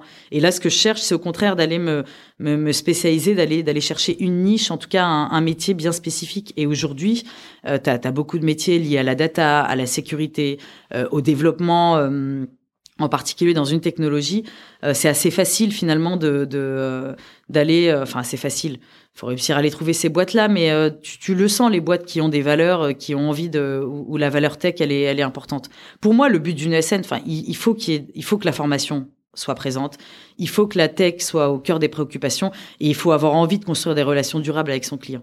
Très clair. Parlons un petit peu du coup de la vente. Euh, Est-ce que tu peux m'expliquer comment se compose l'équipe commerciale? Quelle est l'organisation commerciale chez Takima, dont tu es la directrice? Bon, déjà, l'équipe, elle est constituée de, de personnes provenant d'horizons complètement différents. Et, et, je pense que c'est une vraie force, c'est une vraie richesse. On a une personne qui est, deux personnes issues d'école de commerce, mais en réalité, euh, voilà, tout le monde, a, enfin, on a tous des parcours euh, complètement différents. On a par exemple une joueuse, une joueuse pro de tennis qui a décidé euh, de se reconvertir euh, dans le commercial. J'ai dans l'équipe, par exemple, un ancien client. C'était euh, quelqu'un qui était plutôt. Ouais, ouais, c'est vrai. Une très très belle rencontre euh, que j'ai fait il y a six ans maintenant. voilà, c'était en fait un client les échanges qu'on a eu, lui, il était très focus tech aussi. Il s'occupait d'aller, enfin, d'aller chercher des prestations euh, pour l'entreprise dans laquelle il travaillait à l'époque. Et très belle rencontre, très beau, très bon matching et, et, à un moment il se posait des questions sur sa carrière etc et je lui dis mais je, enfin t'as as des valeurs qui collent complètement à Takima. Tu tu voudrais pas euh, je suis sûr qu'on a, a, quelque chose à faire. Et puis il a rejoint l'équipe. Et aujourd'hui il fait partie des commerciaux les plus seniors sur lesquels euh... la, la Dirco qui close même. Ouais. pour son équipe ouais c'est euh... Euh... et donc voilà la constitution de l'équipe. Aujourd'hui on a des gens qui viennent d'horizons complètement différents qui ont une composante, c'est le, c'est le collectif. Dans beaucoup de SN, on voit en réalité dans les modèles d'objectifs, etc., c'est euh, c'est des objectifs qui sont individuels. Alors après, on peut avoir aussi des objectifs d'équipe, mais euh, finalement, ça pousse les commerciaux à se tirer dans les pattes mm. et à se dire, mais attends, moi, je vais faire le plus gros chiffre. Et parce que aussi, les, les sales, globalement, on, on, on, a, cette volonté de performer, voilà. en fait. Ouais. Mais euh, moi, je dis tout le temps, il faut pas que ce soit au détriment du, du, du collectif. Je pense que quand as un collectif et une équipe qui arrive à vraiment bien fonctionner ensemble euh, euh, et à se dire, mais en fait, moi, ce que je veux, c'est que mon collègue il signe aussi, parce que si lui il signe et qu'il est bien et que les collaborateurs sont bien, que les clients sont bien, bah, il va y avoir aussi des répercussions positives sur mon boulot, sur la boîte, euh, sur le global. Peut-être pas dans l'immédiat, euh, mais à moyen terme. Et bah, euh, bah, ça, ça te pousse à un collectif et tu vois, je, je, on parlait de, de, de méthodes et de, de, de, de créateurs, enfin d'entrepreneurs, en tout cas de fondateurs qui insufflent cette culture-là. Je pense que les, les, les, responsables commerciaux, les directeurs commerciaux, head of sales, bah en fait c'est vachement eux qui insufflent cette cette dynamique ou non au sein de leur équipe euh, commerciale. Pour en revenir à l'équipe, aujourd'hui vous êtes combien? Est-ce que les gens sont répartis sur euh, des secteurs euh... Ouais, alors aujourd'hui, euh, il y a six commerciaux. On est en train de, on est en grosse phase de, de recrutement. On a rencontré beaucoup, beaucoup de, de, de candidats aussi, mais euh, voilà, faut réussir à trouver un bon matching dans, dans les personnes qu'on a amené à rencontrer. Euh, on n'a pas de secteur de prédilection. En fait, moi, pour le coup, je suis vraiment, euh, je, je pense qu'il faut complètement décloisonner. Il y, a, des, il y a plein de SN où tu es spécialisé en banque, en assurance, en, e-commerce, en énergie, etc. Moi, je pense qu'au contraire, en fait, ce qui, ce que moi je considère comme l'éclate absolue, c'est de se dire, euh, euh, tout est ouvert et en fait, euh, tu peux aussi bien rencontrer quelqu'un dans le luxe que quelqu'un dans la grande distrib et faire le grand écart. Et c'est ça qui est intéressant, c'est de voir plein de, de, situations, de métiers différents. Et donc, je veux surtout pas, en tout cas aujourd'hui, on n'est pas cloisonné par secteur. Parce que j'ai envie de leur euh, enfin euh, qui se sentent libres de se dire mais je vais aller sur tel secteur d'activité parce que moi tiens je vais aller euh, vers vers le monde du bijou du luxe etc parce que c'est quelque chose qui me parle. Ou au contraire je vais aller dans le monde de l'énergie parce que les préoccupations de demain les véhicules électriques etc moi c'est un des enjeux sur lesquels j'ai envie de, de m'investir de le comprendre. Et donc je je veux surtout pas cloisonner pour pas brider en fait cette tu vois, cette envie d'aller découvrir des, nouveaux contextes. Ouais, je suis d'accord avec toi. Enfin, moi, c'est en tout cas personnellement ce que j'ai adoré de voir plusieurs secteurs. Et en plus, je pense que ça a bâti un petit peu euh, ma pensée et euh, mon intellect parce que j'ai découvert euh, plein de problématiques liées au business, tu vois, à l'époque. Mais je pense que pour ça, il faut vraiment recruter des personnes, enfin, qui ont un goût pour ça. Donc, toi, dans ton équipe, ce qui les rassemble, c'est le sens du collectif, j'imagine d'une certaine manière la curiosité. Est-ce qu'il y a d'autres valeurs fortes au sein de cette équipe commerciale? Alors le collectif, c'est une des valeurs principales, euh, vraiment. Mais du coup, dans le collectif, qu'est-ce qu'on trouve? On trouve l'entraide. Euh, il y a effectivement la curiosité, avoir envie de découvrir euh, des nouveaux contextes, des nouveaux secteurs, etc. Et je pense qu'une des composantes fortes, vraiment même presque je mettrais en premier avec le, le collectif, c'est l'empathie. Le, le, fait de se dire, OK, j'ai des interlocuteurs face à moi, que ce soit un client, euh, un collaborateur, euh, peu importe l'interlocuteur que je vais avoir en face, c'est je vais prendre le temps de l'écouter, d'avoir une vraie écoute active et de comprendre. C'est comprendre c'est quoi son enjeu, c'est quoi son problème, comment je peux réussir à l'aider, euh, comment parce que notre job c'est finalement de, de Enfin, tu vois, c'est presque, enfin, c'est ça, c'est, d'aider et de te dire, bah, ok, t'as, as un client et t'as réussi à lui offrir une, enfin, avoir une proposition de valeur qui va être intéressante pour lui et qui va lui régler un problème. Et vis-à-vis du collaborateur, c'est pareil. L'empathie, c'est vachement important. Et avoir envie de se, de, de se, déchirer, la persévérance, tu vois, être résilient et se dire je lâche rien. Parce que quand tu lâches rien, ça finit toujours par payer. Euh, tu vois, nous, on, on, adore se fixer des challenges et on se dit, mais tiens, t'as as tel secteur ou tel client, ça nous intéresse, ça a l'air d'être une bonne boîte, on aura envie de travailler avec ce client-là. Et on se dit jamais que c'est impossible. Nous, on, enfin, tu vois, on se dit, mais comment on fait pour y arriver? Et si, on y a, si le commercial n'y arrive pas seul, on réfléchit ensemble. Alors c'est intéressant que tu parles d'entraide et de euh, travail collectif pour arriver à chercher de, de, nouveaux clients. Il y a un sujet, je me rappelle, pour moi, qui était très frustrant à l'époque, enfin surtout au début quand tu démarres et que tu comprends le business model, c'est qu'au final, quand tu es dans une ESN, tu vends de l'humain, de la compétence, donc tu vends une ressource qui est finie. Donc potentiellement, tu peux avoir, je sais pas, euh, un consultant positionné chez plusieurs clients et puis il ira euh, chez le client d'un commercial ou de l'autre. Et ça, c'est des choses qui peuvent créer des frictions. Euh, Est-ce que c'est des choses que vous vivez chez vous? J'imagine que oui. Et euh, comment vous les gérez? Nous, je sais qu'on arbitrait beaucoup en réunion commerciale, on décidait, on se disait, OK, pour l'intérêt du consultant dans un premier temps, ensuite pour la boîte, euh, le, le niveau de CA qu'on pouvait avoir, si on avait plusieurs critères. Vous, comment vous gérez ça?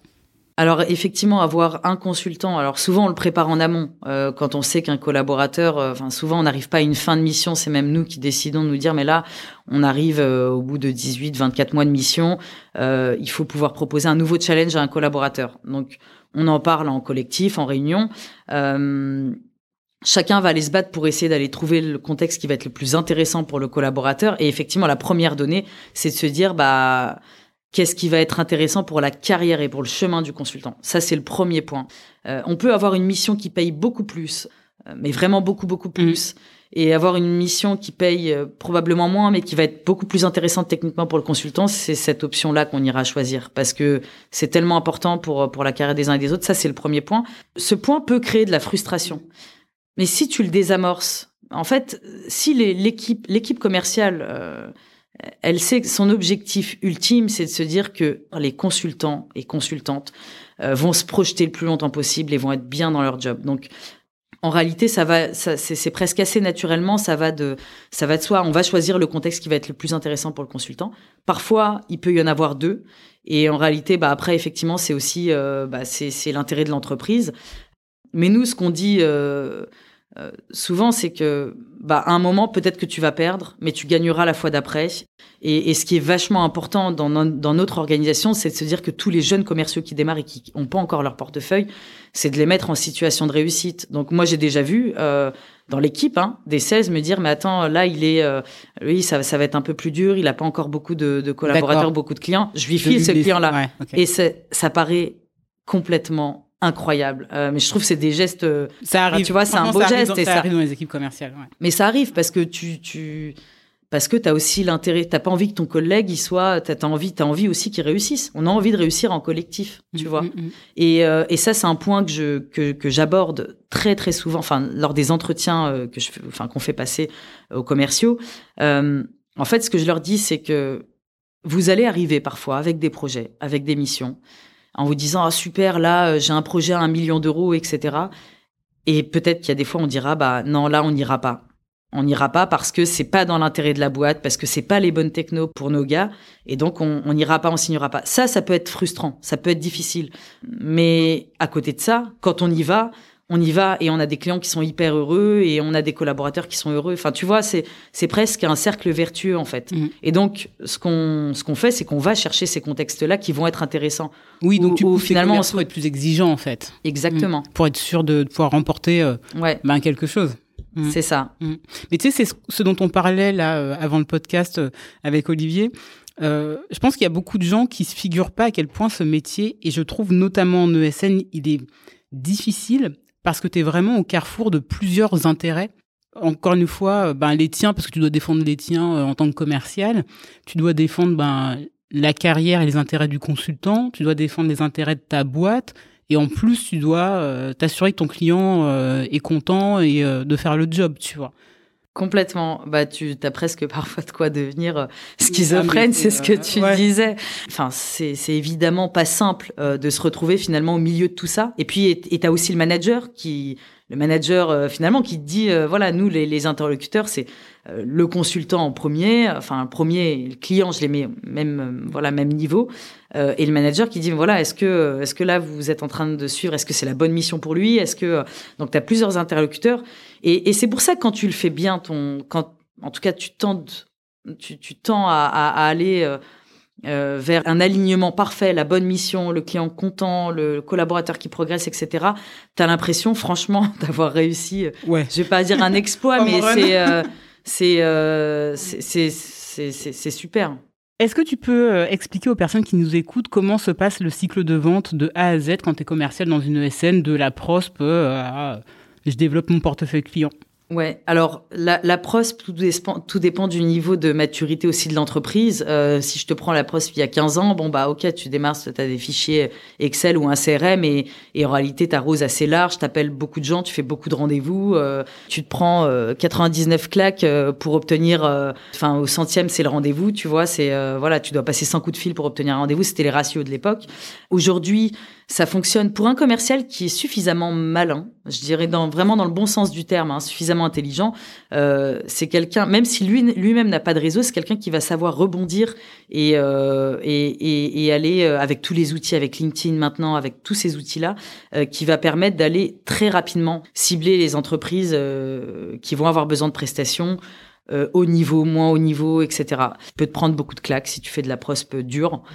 Avant de, de, commencer à travailler avec un client, bah, il peut se passer des mois. Ça peut être six mois, neuf mois, un an. Il y a des comptes euh, que tu peux travailler pendant beaucoup plus longtemps parce que ça nécessitera que tu sois référencé aussi chez eux quand on prend les grands groupes, les grosses entreprises, euh, voilà du CAC 40. Bah effectivement, ça nécessite. Enfin, quand je parle de référencement, c'est du coup juste pour euh, pour pour apporter un petit éclairage. je pense. voilà, c'est il y a certaines entreprises euh, voilà qui vont se dire bah nous on a un panel de fournisseurs euh, avec lesquels on va travailler pendant telle durée. Et notamment dans tout ce qui est lié aux entreprises publiques euh, c'est complètement le cas c'est complètement encadré etc donc euh, c'est très fastidieux il y a des dossiers à rendre il faut montrer pas de blanche etc euh, mais souvent quand bah, tu te retrouves référencé du coup tu reçois des besoins du, du client tu es finalement privilégié puisque tu es dans une liste de fournisseurs qui reçoit ces besoins là donc il y a aussi effectivement travailler les référencements et là on est plutôt sur des cycles beaucoup plus longs terme, moyen long terme.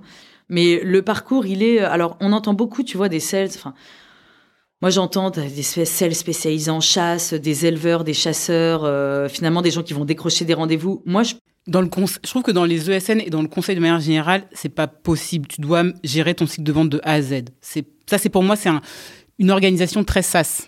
Exactement. Complètement, je, te rejoins euh, complètement. Je pense qu'un commercial, pour réellement mesurer, comprendre, appréhender le secteur, il doit commencer de la prospection jusqu'à la signature euh, d'un premier deal et le suivi ensuite. Parce que voilà, ce qu'on appelle l'élevage, c'est finalement le, suivi du client et tout cet accompagnement-là. Après, aujourd'hui, tu as plein de... Enfin, je veux dire, euh, il y a plein d'outils qui peuvent permettre d'accélérer, d'aller beaucoup plus ciblé, d'aller beaucoup plus loin. Euh, moi, nous, on a un mode de fonctionnement qui est beaucoup en réseau. On nous recommande beaucoup. On, on voilà, c'est, c'est, enfin, c'est plutôt. Euh... C'est confortable. c'est plutôt confortable.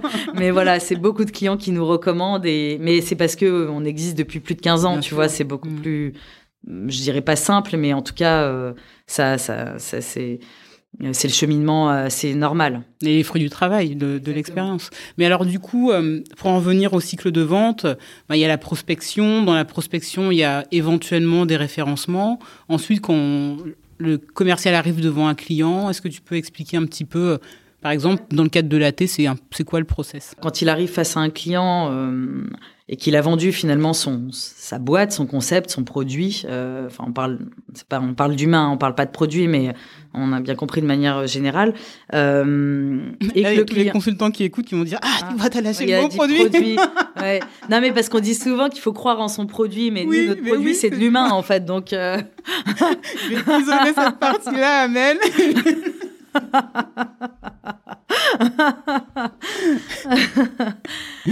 Euh, quand tu es sollicité du coup sur de l'assistance technique, le, client te dit bah, j'ai besoin de renforcer mon équipe, je vais avoir besoin d'un développeur euh, avec telle expérience pour travailler sur ce projet-là. Voilà tous les teneurs aboutissants, voilà un peu les technologies, les sujets, les enjeux, etc.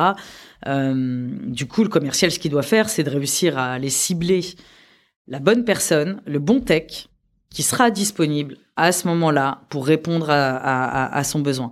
Et donc, euh, quand tu reçois le besoin, souvent il, se passe quelques jours, voire quelques semaines avant de réussir à signer parce que tu reçois le besoin.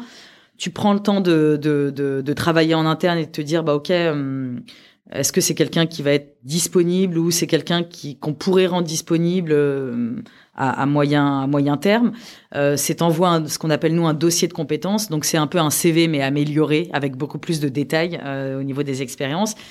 Si le client dit ah bah oui le dossier de compétences est intéressant, go ça déclenche un entretien. Donc le client systématiquement il rencontre, enfin on connaît pas de client à moins qu'on te fasse vraiment confiance.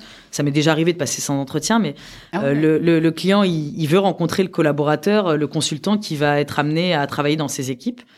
Et puis à ce moment-là, bah, tu arrives en phase de, si c'est un go de la part du client, tu arrives en phase de, euh, de négociation euh, de, de tarifs ou pas d'ailleurs. Et, d'ailleurs, c'est vrai que dans les référencements, euh, souvent on te demande de négocier tes tarifs à l'avance pour 2-3 ans. Complètement. Bon, ce qui est complètement... Ce qui est très très compliqué à tenir, on voit bien que le secteur de la tech, les salaires s'envolent littéralement. Mm. et, et quand on te met en face des grilles euh, qui correspondent à entre un 0 et un 3 ans d'expérience, on va considérer ça comme un junior. Moi, un 3 ans d'expérience, euh, chez moi, il n'est pas junior chez Takima. Et donc, euh, et on dit qu'entre un 0 et un 3 ans d'expérience, c'est tel tarif. Bah non, c'est pas tel tarif parce qu'un un, un jeune sorti d'école et un 3 ans d'expérience sont pas du tout au même salaire. Mm. Donc, mais je pense qu'aujourd'hui, les directions des achats, parce que du coup, dans les interlocuteurs qu'on a, on a effectivement les les opérationnels, mm. les, les techs, avec qui on parle vraiment le même langage et on comprend les choses.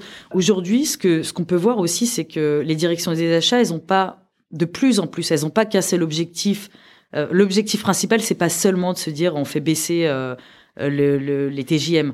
On voit beaucoup plus d'acheteurs et moi avec qui, on, pour le coup, c'est, enfin, on crée des relations qui sont très fortes, qui ont vraiment envie de construire des vrais liens avec les fournisseurs ou les partenaires, entre guillemets, et de travailler dans le temps, et de se dire, OK, comment on va faire pour travailler ensemble, etc. Pourquoi, à ton avis, ça devient critique pour eux? Ça devient critique parce que euh, trouver des compétences fortes dans la tech, c'est critique.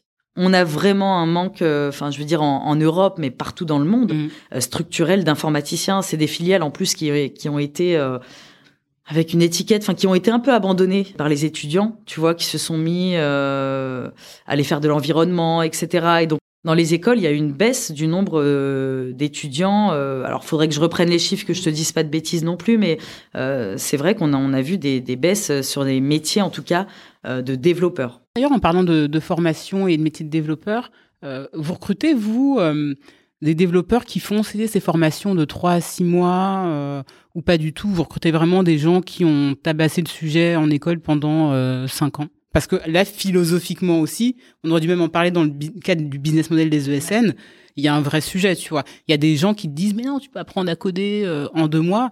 Et moi, j'ai beaucoup de potes euh, consultants et ingénieurs qui me disent, non, tu apprends à coder toute ta vie.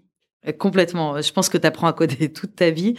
je pense que il y a toujours des, des, des exceptions. Tu as des gens qui, qui, ont, qui ont entamé des reconversions et qui s'en sortent très bien et, et c'est très bien. Mais bah, quand tu as une formation euh, d'ingénieur et qu'effectivement en école, on t'a appris le concept et, et qu'en entreprise surtout on t'a appris le concept, l'orienté objet, etc. Enfin tous ces concepts techniques, euh, toutes ces maths, etc. Enfin c'est un, un, cursus qui est quand même euh, complet, complexe donc effectivement, nous on recrute pas euh, cette typologie de, de, de profil. Maintenant, euh, tu as certaines entreprises qui peuvent être effectivement amenées à les recruter, mais peut-être que le niveau d'exigence est moins fort. Tu vois, tu as des entreprises qui ont besoin bah, juste voilà pour un, un, site internet ou des services qui sont moins complexes. Je pense que c'est moins en ESN parce que c'est sûr que c'est difficile de te positionner en tant que consultant quand ça fait trois mois en fait que tu as appris euh, la, discipline, je pense que c'est plus dans le cadre des startups où en effet, comme tu dis, euh, des boîtes qui ont un besoin opérationnel. Euh. C'est ça. Bah, dès que ça nécessite du développement d'applications complexes, moi j'ai déjà vu des startups faire même appel à des personnes qui sortaient d'école ou de formation comme ça un peu en accéléré pour sortir un MVP, c'est très bien, euh, mais, mais après, quand il faut construire une application qui va être euh, solide, durable, évolutive dans le temps et qui soit capable euh, d'avoir des bonnes performances, etc., bah voilà, là, il faut vraiment prendre le temps de, de construire ta maison avec des piliers solides, tu vois, mm, mm. versus je construis ma maison avec euh, de la paille mm, entre guillemets. Enfin, je veux pas, je veux, je veux pas non plus euh, décrier. Enfin, je, oui, je trouve que c'est des très bonnes euh, initiatives pour le coup, mais c'est c'est probablement un autre positionnement. Oui, et puis encore une fois, chez d'autres acteurs. ok, très clair. Pour en revenir un petit peu au rôle des commerciaux, donc là, on a parlé du cycle de vente dans le cadre de l'AT, mais pour que les gens comprennent bien, quelles sont du coup les compétences à mobiliser à chaque étape du cycle de vente et restons sur euh, le modèle de l'AT. Tu vois, je pense euh, par exemple au, fait de préparer un consultant pour un entretien avec le client. Est-ce que tu peux nous détailler tout ça? Oui, bien sûr. Enfin, toute cette étape-là de préparation, en fait, quand les consultants se retrouvent en, entretien face au client, bah déjà c'est une situation qui est extrêmement stressante euh, de se retrouver pour eux face à des interlocuteurs, voire enfin plusieurs interlocuteurs qui peuvent leur poser des questions tech, des questions euh, humaines. On voit beaucoup plus euh, des, des, questions beaucoup plus larges là maintenant. Enfin, tu vois, ces dernières années sur comment tu réagis dans telle situation ou en équipe, etc.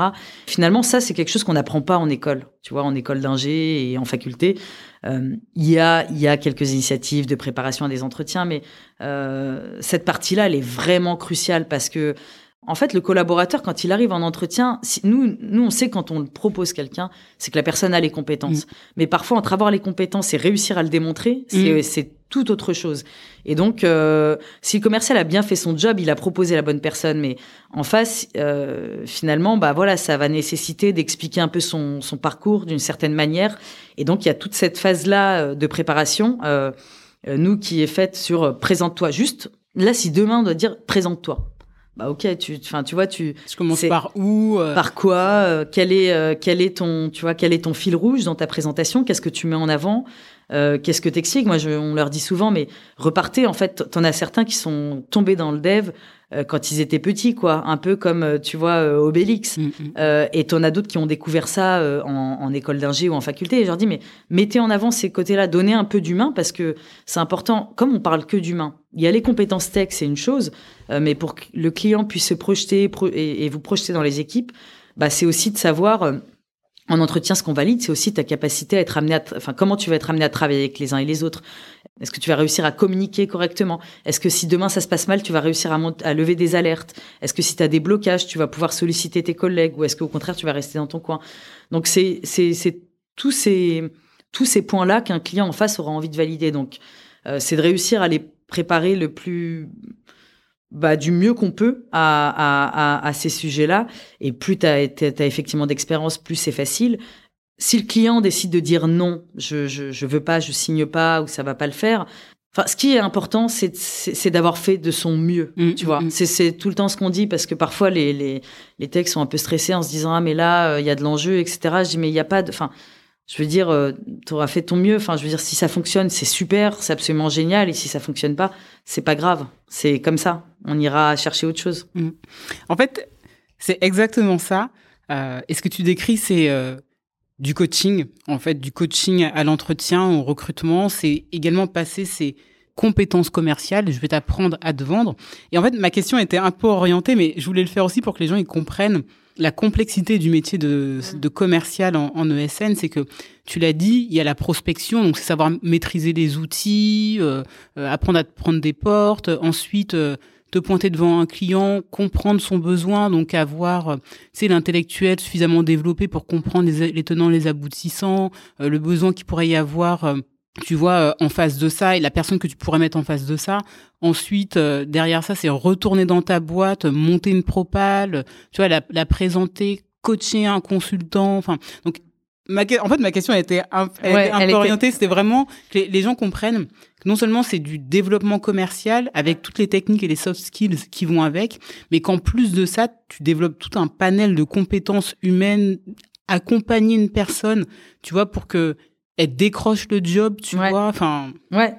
Mais c'est un, c'est un vrai job de, de coaching, euh, de, de, de, coaching et tech, sur la mm. partie tech, euh, et sur la partie euh, humaine. Enfin, je veux dire, euh, comment tu apprends à te, finalement, à te vendre. Et, mais, et quand ça ne fonctionne pas, et que, je veux dire, en entretien, le collaborateur, bah, parfois, as des, ça peut arriver, des personnes qui vont arriver qui sont extrêmement stressées, parce que c'est des situations mm. très stressantes d'arriver en entretien comme ça. Et ben le, le, le, job aussi du commercial, c'est s'il est persuadé que cette personne la fera l'affaire et que ça se passera très bien, c'est de réussir même après cet échec-là à, dire au client et expliquer. Alors là, en entretien, il s'est peut-être planté, mais faites-moi confiance, mm. ça va bien se passer. Mm. Et de réussir à, à, le client quand il te fait confiance, il, il, il s'appuie sur ce que aussi t'es amené à, à lui dire. Donc à nous aussi de préparer en amont le client en disant mais voilà il va être stressé ou il est un peu réservé sur cette partie-là ou euh, euh, c'est aussi de réussir à, finalement présenter un peu toutes les composantes. Et quand la après ce coaching-là, quand la mission est signée, c'est tout le suivi en mission. Et c'est pour ça que c'est un job que du, enfin, avec beaucoup, beaucoup d'humains. Il y a de la vente, mais il y a beaucoup d'humains. Euh, c'est parce que derrière, bah, c'est, c'est suivre ton collaborateur, c'est faire des points avec lui régulièrement pour savoir est-ce que ça se passe bien pour lui, est-ce qu'il a été bien intégré, est-ce que le projet est suffisamment challengeant, est-ce qu'il continue d'évoluer, est-ce que le client est content. Et donc, tu fais ça pendant toute la durée de la prestation. C'est pas d'autres personnes qui prennent le relais, c'est le commercial qui continue de faire ça. Donc, le cycle, il est extrêmement, euh, long et en fait il est presque infini quoi. Mm, mm. C'est dingue, je te jure, tu es en train de me donner une sorte de nostalgie. Euh, mais, euh, voilà. Et, et, là en plus on, on parle que des, des, compétences à mobiliser sur de la T, mais sur du projet c'est encore différent parce que tu dois monter une équipe, euh, soutenir la proposition, négocier avec les achats, les opérationnels et ensuite assurer que le delivery il se passe bien alors avec les chefs de projet, etc. Mais du coup tu as toute une composante de respect des marges, etc. C'est, tu es en train de me donner une vraie nostalgie C'est terrible. Euh... c'est riche, hein. c'est très très riche comme, euh, comme, comme métier, c'est extrêmement complet. Et c'est de la vente complexe en fait. Hein. C'est de la vente, enfin la prestation de service, c'est de la vente complexe. Et c'est ce qui est hyper riche. Ouais. Mais alors du coup, ça m'amène à une autre question, parce que euh, ça, tu le disais en introduction, le ticket d'entrée, il est élevé quand tu débarques dans ce monde-là.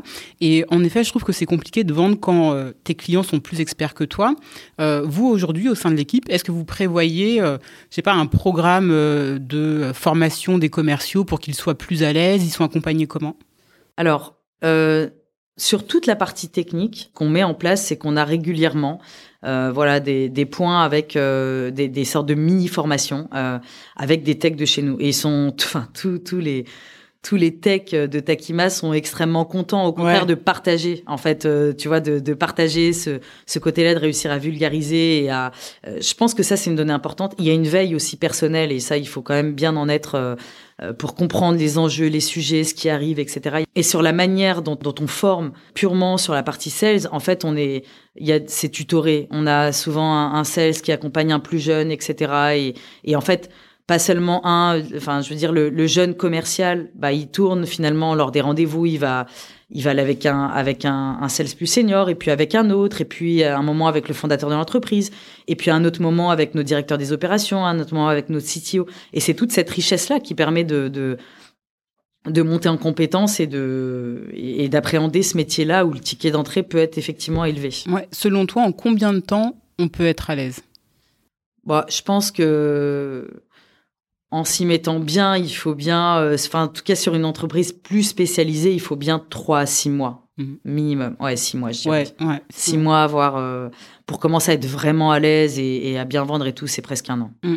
Alors, du coup, toi, en tant que manager, en sachant que les, péri les périodes d'essai durent en moyenne euh, 4 euh, à 8 mois, qu'est-ce que tu vas essayer d'évaluer chez ton commercial sur ben, cette période d'essai sur ces euh, 3 8 premiers mois. Ouais, parce que sur cette période-là, c'est le, le, cycle de vente est tellement long que souvent, effectivement, euh, euh, il peut y avoir des signatures sur ces huit premiers mois, mais ça va être anecdotique. Voilà, effectivement, c'est ce que tu dis. Ce qu'on va évaluer, c'est sa capacité à, à, à, rebondir et à être suffisamment intelligent pour comprendre, avoir la curiosité d'aller comprendre les secteurs. Quand tu pars en rendez-vous, c'est comment comment tu pitches ta boîte? Est-ce qu'au bout d'un moment, tu arrives à, à pitcher l'entreprise? Que tu as, en fait cette curiosité, cette curiosité. Si t'as pas envie de, enfin, je veux dire, si t'aimes pas la tech, que tu t'intéresses pas à ça, et que tu dis juste, bah, je fais de la prospection, je j'obtiens des rendez-vous. Enfin, il faut aller creuser. Et donc c'est cette capacité-là à aller creuser et, à, et cette capacité d'adaptation avec des interlocuteurs qui sont tout le temps différents euh, et, et, des gens qui ont aussi roulé leur boss. Tu as, des gens qui ont des grosses carrières qu'on a amené à rencontrer en rendez-vous. Ça peut être aussi vach enfin, vachement impressionnant ouais. pour, euh, pour, un, pour un jeune. Donc, euh, c'est vraiment cette capacité-là d'adaptation pour moi et de curiosité. Ok, ouais, donc vraiment euh, le mindset. Aujourd'hui, vous organisez comment? La réunion commerciale, elle est quand? Elle dure combien de temps? Est-ce qu'il y a d'autres cérémonies comme ça qui sont prévues dans la semaine Ouais, alors euh, nous on a, bah, du coup on a notre réunion commerciale qui est plutôt orientée business. Okay. Euh, en fait sur les réunions, parce qu'on a tous connu des réunions où tu restes pendant des heures à écouter, enfin des heures à écouter les uns les autres. Une réunion, il faut quoi? Enfin, je veux dire faire du reporting bête et méchant, ça sert à rien. Mm. Enfin, ça sert à rien. Tu le fais en one one avec euh, entre le voilà. Alors moi, je m'appuie déjà sur sur j'ai, enfin, aujourd'hui, j'ai le poste de directrice commerciale, mais je suis quand même plutôt au niveau de la stratégie et de la direction, on va dire, de Takima. Et j'ai quelqu'un de beaucoup plus senior qui est, on va dire, voilà, ah, responsable commercial, un, un, un manager presque intermédiaire qui, euh, voilà, qui prend un peu sous sa, tous les jeunes commerciaux, finalement, voilà, elle les, euh, elle les, elle les oriente, elle les fait monter en compétences, elle les aiguille. Donc, elle est en train de progressivement de, de prendre, on va dire, un peu ce, ce de faire ce relais. Euh, mais on a une réunion qui est plutôt orientée business. Dans la réunion business, qu'est-ce qu'on va chercher à, avoir? C'est bah les, oui, effectivement, les victoires et les réussites, parce que ça, tu vois, on est les premiers. À chaque fois, on entend, ça, on fait beaucoup, beaucoup de bruit dans les bureaux. C'est ça s'applaudit et tout. Dès qu'il y a une réussite, c'est on veut vraiment la célébrer, la fêter. C'est hyper important. Euh, quand il y a des échecs, de comprendre pourquoi et comment on aurait pu faire autrement, et de réussir aussi à cette réunion-là. Elle permet aussi de dire, bah tiens, je veux cibler tel client, je rencontre telle difficulté, comment on peut faire? C'est aussi un travail finalement en commun sur, euh, bah, trouvons des solutions euh, à des problématiques qu'on est amené à rencontrer. Parce qu'après, tout le reporting, je veux dire, on a, on a Salesforce, tout est dans Salesforce. Euh, D'avoir juste des tableaux de bord et présenter des tableaux de bord de manière bête et méchante, je pense que ça, ça, ça, ça sert à rien. Il y a cette réunion-là et il y a une réunion qui est plutôt une réunion de staffing. Ouais.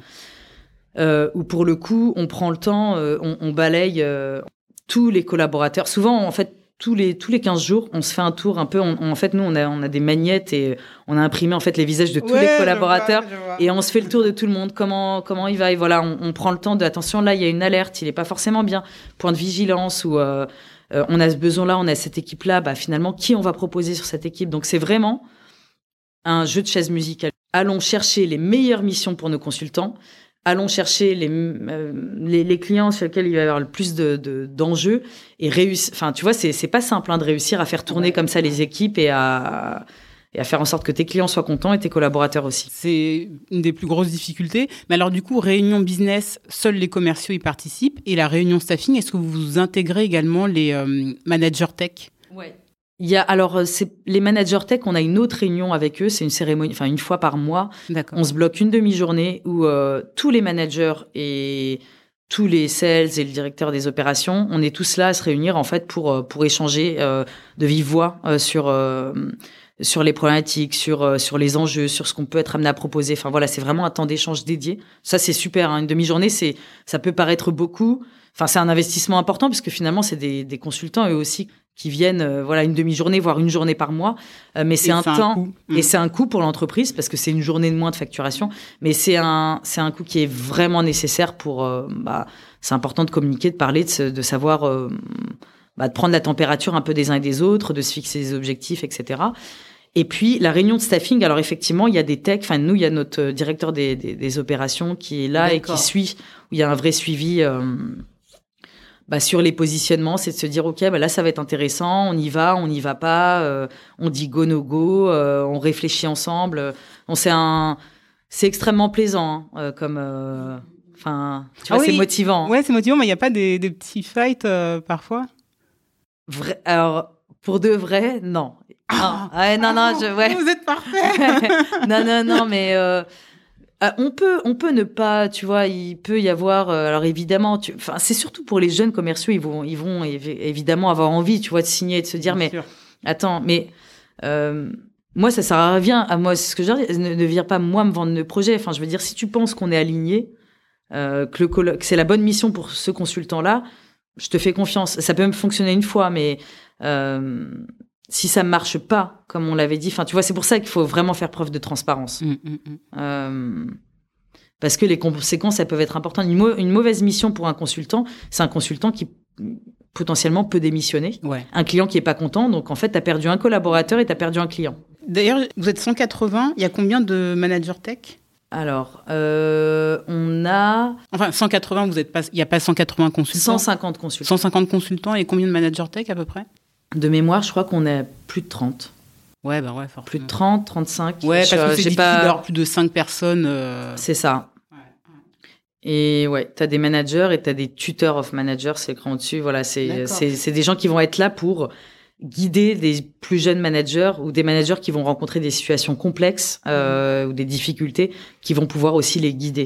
D'ailleurs, vous leur dédiez un peu de temps, euh, alors en dehors de cette demi-journée euh, par mois, pour qu'ils rencontrent les, leurs équipes sur le terrain ou ils, ont, le font de manière informelle? Ils font de manière informelle, ils ont beaucoup de temps, enfin ils essaient vraiment de créer des petites communautés, de faire beaucoup de team building, des tribus, de, de, se retrouver. Il y a beaucoup de managers qui se mettent aussi en commun, qui disent, bah, tiens, on va faire un événement pour nos managers donc c'est pour nous les, les commerciaux c'est super parce qu'on a des, des, relais qui sont euh, qui sont là et parce que parfois on n'est pas non plus on peut passer à côté de certaines choses et s'il y a des alertes ils peuvent nous les lever et nous à contrario en fait ça va dans les deux sens donc on bosse vraiment main dans la main. Donc il y a ces euh, deux réunions hebdomadaires et cette réunion euh, mensuelle. Vous avez un marketing aujourd'hui?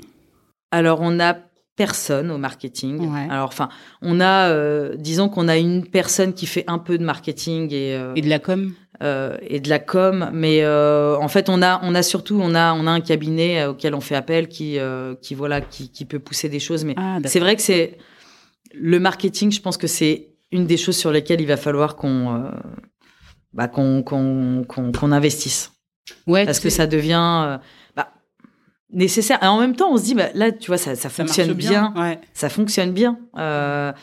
Euh, donc alors ça pourrait peut-être encore mieux fonctionner, euh, tu vois, je ne sais pas. Après, on a on a un on va dire un gros hacker qui fait ça un peu, enfin pas à ses heures perdues, qui fait d'autres choses aussi dans l'entreprise, mais qui lui, mais on cible les actions, tu vois. enfin, je veux dire, on fait pas ça tout le temps et on cible les actions vis-à-vis des prospects. Donc tout est automatisé, très bien outillé, etc. Enfin, cette mécanique-là, cette logique, elle est déjà mise en place. Euh, euh maintenant, on la on la sollicite pas encore, euh, on la sollicite un petit peu, mais pas beaucoup.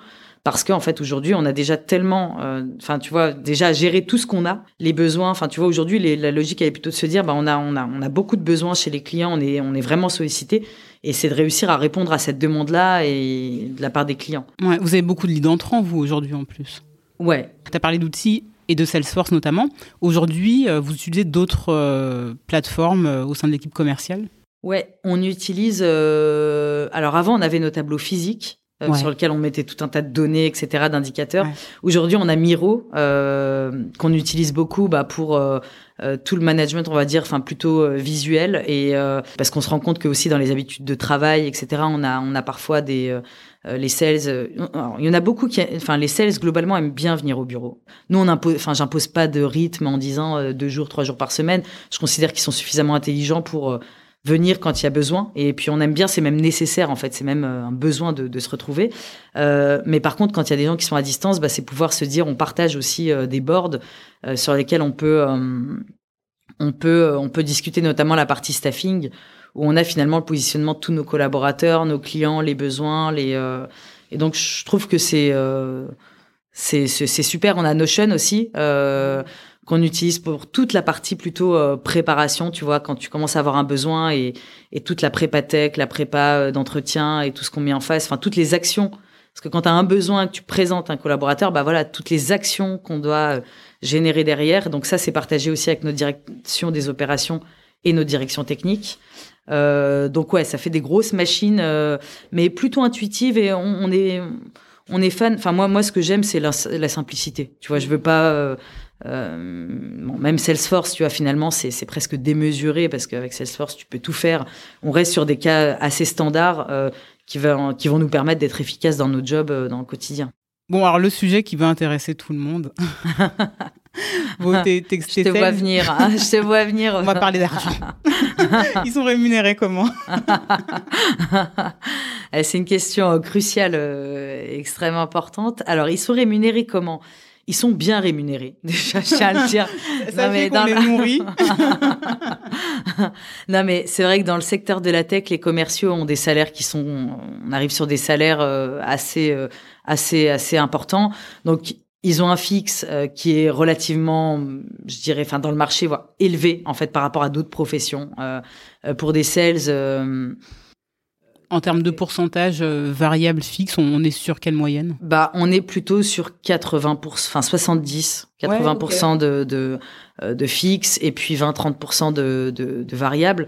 Nous, on est complètement déplafonné. Pour le coup, voilà, ils ont un fixe et un et un un, un pourcentage du, du chiffre d'affaires euh, généré. Alors, il y a autant, il y a plein de modèles de rémunération différents dans les ESN. Tu peux avoir plein d'indicateurs, par exemple les jours non facturés, les TJM moyens, la marge, plein de modèles extrêmement complexes. Moi, j'ai décidé d'aller sur un modèle qui est très simple et que les commerciaux puissent très vite calculer ce qu'ils vont avoir à la fin du mois. C'est un vrai enjeu, ça, hein, que la, la, rémunération soit pas un truc euh, complètement. Complètement. Euh, j'ai complètement. Je suis d'accord. J'ai rencontré trop de, de commerciaux dans nos secteurs qui disait mais j'arrive même pas à calculer ce que je vais avoir à la fin du mois. Ouais, c'est pas possible. Je trouve que dans nos métiers c'est pas possible. il faut que ça soit simple, limpide. Donc nous, en tout cas jusqu'ici le modèle de REM c'est un fixe plus un pourcentage du chiffre d'affaires. Euh, évidemment des, des, primes aussi euh, pour des ouvertures de, de nouveaux clients. Euh, ce sont les seuls euh, euh, facteurs et seules données. Et c'est complètement déplafonné. Euh, je dis pas qu'à un moment, tu vois, aujourd'hui j'ai pas eu besoin de, de, de mettre en place euh, un, des primes sur le collectif, euh, des primes sur la marge, sur ci, sur mm. telle ou telle donnée, parce qu'en fait, tout le monde joue le jeu. On a des commerciaux qui jouent le jeu. D'accord. Parce que c'est vrai qu'en effet, en général, on s'assure que les commerciaux puissent vendre à une marge euh, qui est, enfin, de marger déjà, parce que tu vois beaucoup d'entreprises également où les commerciaux, pour faire la vente, en fait, ils, alors pas ils vendent à perte, mais ils vont vendre à 2-3% de marge, ils se prennent une grosse com, et en fait, c'est pas du tout avantageux pour la boîte. Complètement. Mais ils connaissent aussi les objectifs, on sait ce qu'on vise, et en fait, euh, bah, ils vont viser, euh, ils vont viser de, de, de, marger vraiment avec les, attentes qu'on a. Et quand il faut, à un moment, euh, si on décide de, de, si le commercial décide de de réduire, de réduire la marge. Du coup, ça s'explique. C'est parce que euh, euh, ce client-là est dans cette situation-là et que là, ça va durer un temps, mais qu'à un moment, enfin, tu vois, en fait, chaque situation finalement et on prend le temps d'échanger. D'accord, et chacun gère un peu son portefeuille. Euh. Ok, très bien. Le, variable tombe tous les combien? Alors nous, pour le coup, c'est pareil, j'ai décidé de. Enfin, le variable tombe tous les mois. Ah ouais? Ouais, tous les mois, parce que trop vu, tu vois, des modèles où je trouve que après, ça peut être très positif. Hein, je veux dire, je veux pas, mais le modèle par trimestre, euh, où je veux dire, t'attends à la fin du trimestre pour toucher les primes euh, des trois mois précédents. Je trouve que c'est c'est c'est dur. C'est un peu dur. Ouais, c'est ça. Donc euh, voilà, le fait de te dire, bah je l'ai mensuellement et Parfois, on dit, bah oui, mais tu vois, ça tombe par trimestre parce que ça permet au moins euh, de, de garder les commerciaux. Enfin, quand tu passes le début du, du trimestre et que les commerciaux restent, bah, tu sais qu'ils vont rester pour trois mois pour toucher leur prime, etc. Moi, je considère, enfin, tu vois, en le versant mensuellement, tu as des risques qui puissent partir peut-être plus vite, mais en fait, enfin, si, oui, si, bon, si, là si le commercial part, voilà, ça va pas. Si le commercial décide de partir, c'est qu'il est plus, enfin, c'est qu'il y a, il y a d'autres, euh, enfin, c'est qu'il a un autre chemin à, à vivre et il n'y a pas de, pas de problème, quoi. D'accord. Et alors, c'est sur euh, le facturé ou euh, l'encaissé que vous réglez là comme vous? C'est sur le facturé. D'accord. C'est une bonne question parce que il y a une grosse différence entre euh, ce qu'on facture au client et ce que le client nous paye. Il faut déjà savoir que le, les clients y payent avec euh, à 30, 60 euh, jours, voire parfois plus. Euh, et nous, on paye vraiment sur le facturé. Bah, je considère que dans certaines ESN, on demande aux sales d'aller aussi, euh, on les paye que sur ce qui est encaissé. Ça permet en fait de mettre la pression aux sales pour aller chercher l'argent et faire rentrer l'argent. Moi, je considère que c'est pas notre job, quoi. Ouais, je vois ce que tu veux dire. Non, sur l'encaissement, en effet, moi, je suis pas d'accord, mais c'est vrai que sur la partie, sur la facturation, euh, bon, a priori, tu sais qu'à un moment, l'argent, il va rentrer. Enfin. Oui, c'est ça. Je pense que les taux de défaut aujourd'hui sont pas euh, énormes, tu vois, dans les boîtes. Complètement. Mais alors, je suis chez Takima, je suis commercial, je m'en vais, j'ai vendu une prestation euh, deux mois avant, c'est payé un mois après que je sois parti. Est-ce que je vais être rémunéré ou t'es sorti, t'es sorti? Ah non, nous on est on est réglo jusqu'au. Enfin voilà, moi, ah moi j'ai vraiment ce principe-là, c'est tu as signé quelque chose. Mm.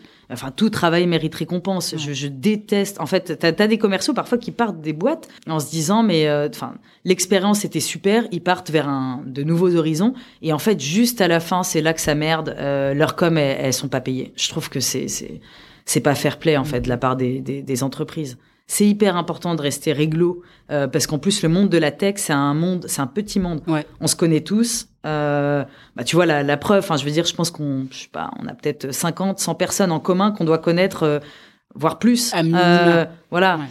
donc euh, c'est important de faire les choses bien et d'être réglo. Et puis en plus c'est un vrai job. Donc euh, je veux dire ça ça mérite si tu as des primes tu, tu, dois les verser quoi. Tu peux parler un peu des objectifs? Alors peut-être sans parler de des chiffres mais qui sont définis pour les commerciaux? Ils ont des objectifs individuels. En fait, c'est des objectifs qu'on se fixe aussi avant tout en commun. D'accord. Euh, Donc il y a cette discussion. Moi, il y a une discussion sur OK, mais moi tu penses que là en 2023, euh, voilà, là dans le pipe, voilà ce que je pense pouvoir euh, générer, voilà, enfin. Et du coup, c'est un vrai échange et c'est presque, tu vois, on se met d'accord sur euh, voilà ce qu'on ce qu'on a comme ambition et en fait, l'objectif, c'est de le mettre en situation de réussite. Mettre des objectifs démesurés à quelqu'un qui sera pas capable de les atteindre, bah en fait tu crées de la démotivation. Si tu le sais déjà à la base que c'est inatteignable, bah le commercial il va s'épuiser. Donc il faut que ce soit des objectifs atteignables, mesurables. Euh, il faut que ce soit suffisamment challengeant pour avoir envie aussi de se dépasser, tu vois, de se dire ok je vais je vais aller chercher un peu, euh, c'est la gagne, tu vois. Mais il faut que ce soit cohérent avec son expérience. Sinon ça ça fonctionne pas. Et s'il surperforme, et eh bah super aussi, il gagnera encore plus d'argent, tu vois. Mais euh... c'est capé d'ailleurs? Non, c'est complètement euh, libre et complètement ouvert. Moi, je. Wow, enfin, ouais. ouais. Il y a moyen de faire un braquage. Il y a moyen. Ouais, ouais. ok, c'est très clair. Franchement, merci euh, pour ta transparence euh, sur le sujet. T'en prie, c'est euh, bon, c'est intéressant. Moi, c'est un modèle de REM que j'aurais aimé euh, Tu vois, voir, en tout cas, si, si j'avais bossé dans une autre SN, simplicité, efficace, qu'on me bride pas et que je me dise, mais attends, moi, si demain je surperforme, que je sois pas bridé et pouvoir, euh, tu vois, complètement aller bien au-delà parce que, enfin, voilà, c'est important de, de, de pouvoir euh, se surpasser et de pas juste se dire, bah, je dois me contenter de ça. On a besoin de ça, nous. Ouais, ouais. Oh là là. euh, ok, très bien. Euh, on a abordé pas mal de sujets. Euh, je pense que tu as répondu à toutes mes questions. Peut-être une, avant de, de finir, euh, peut-être une question sur le recrutement, parce que tout à l'heure, tu m'as parlé de ton équipe. Il y a des profils très hétérogènes. Euh, tu les recrutes comment, toi, les gens, aujourd'hui? Alors, il y a, j'ai deux, deux, deux axes de, de recrutement. Soit c'est par recommandation, parce que euh, c'est des, des, en fait, euh, des gens dans le réseau euh, qui me disent, mais tiens, euh, qui connaissent bien Takima et qui disent, ah mais attends, j'ai un ingénieur d'affaires, enfin j'ai un sales, un bizdev qui, qui, qui serait tellement heureux chez toi. Oui, il est pas heureux dans son ESN, mais ça pourrait être absolument super, faut que tu le rencontres. Voilà, beaucoup comme ça.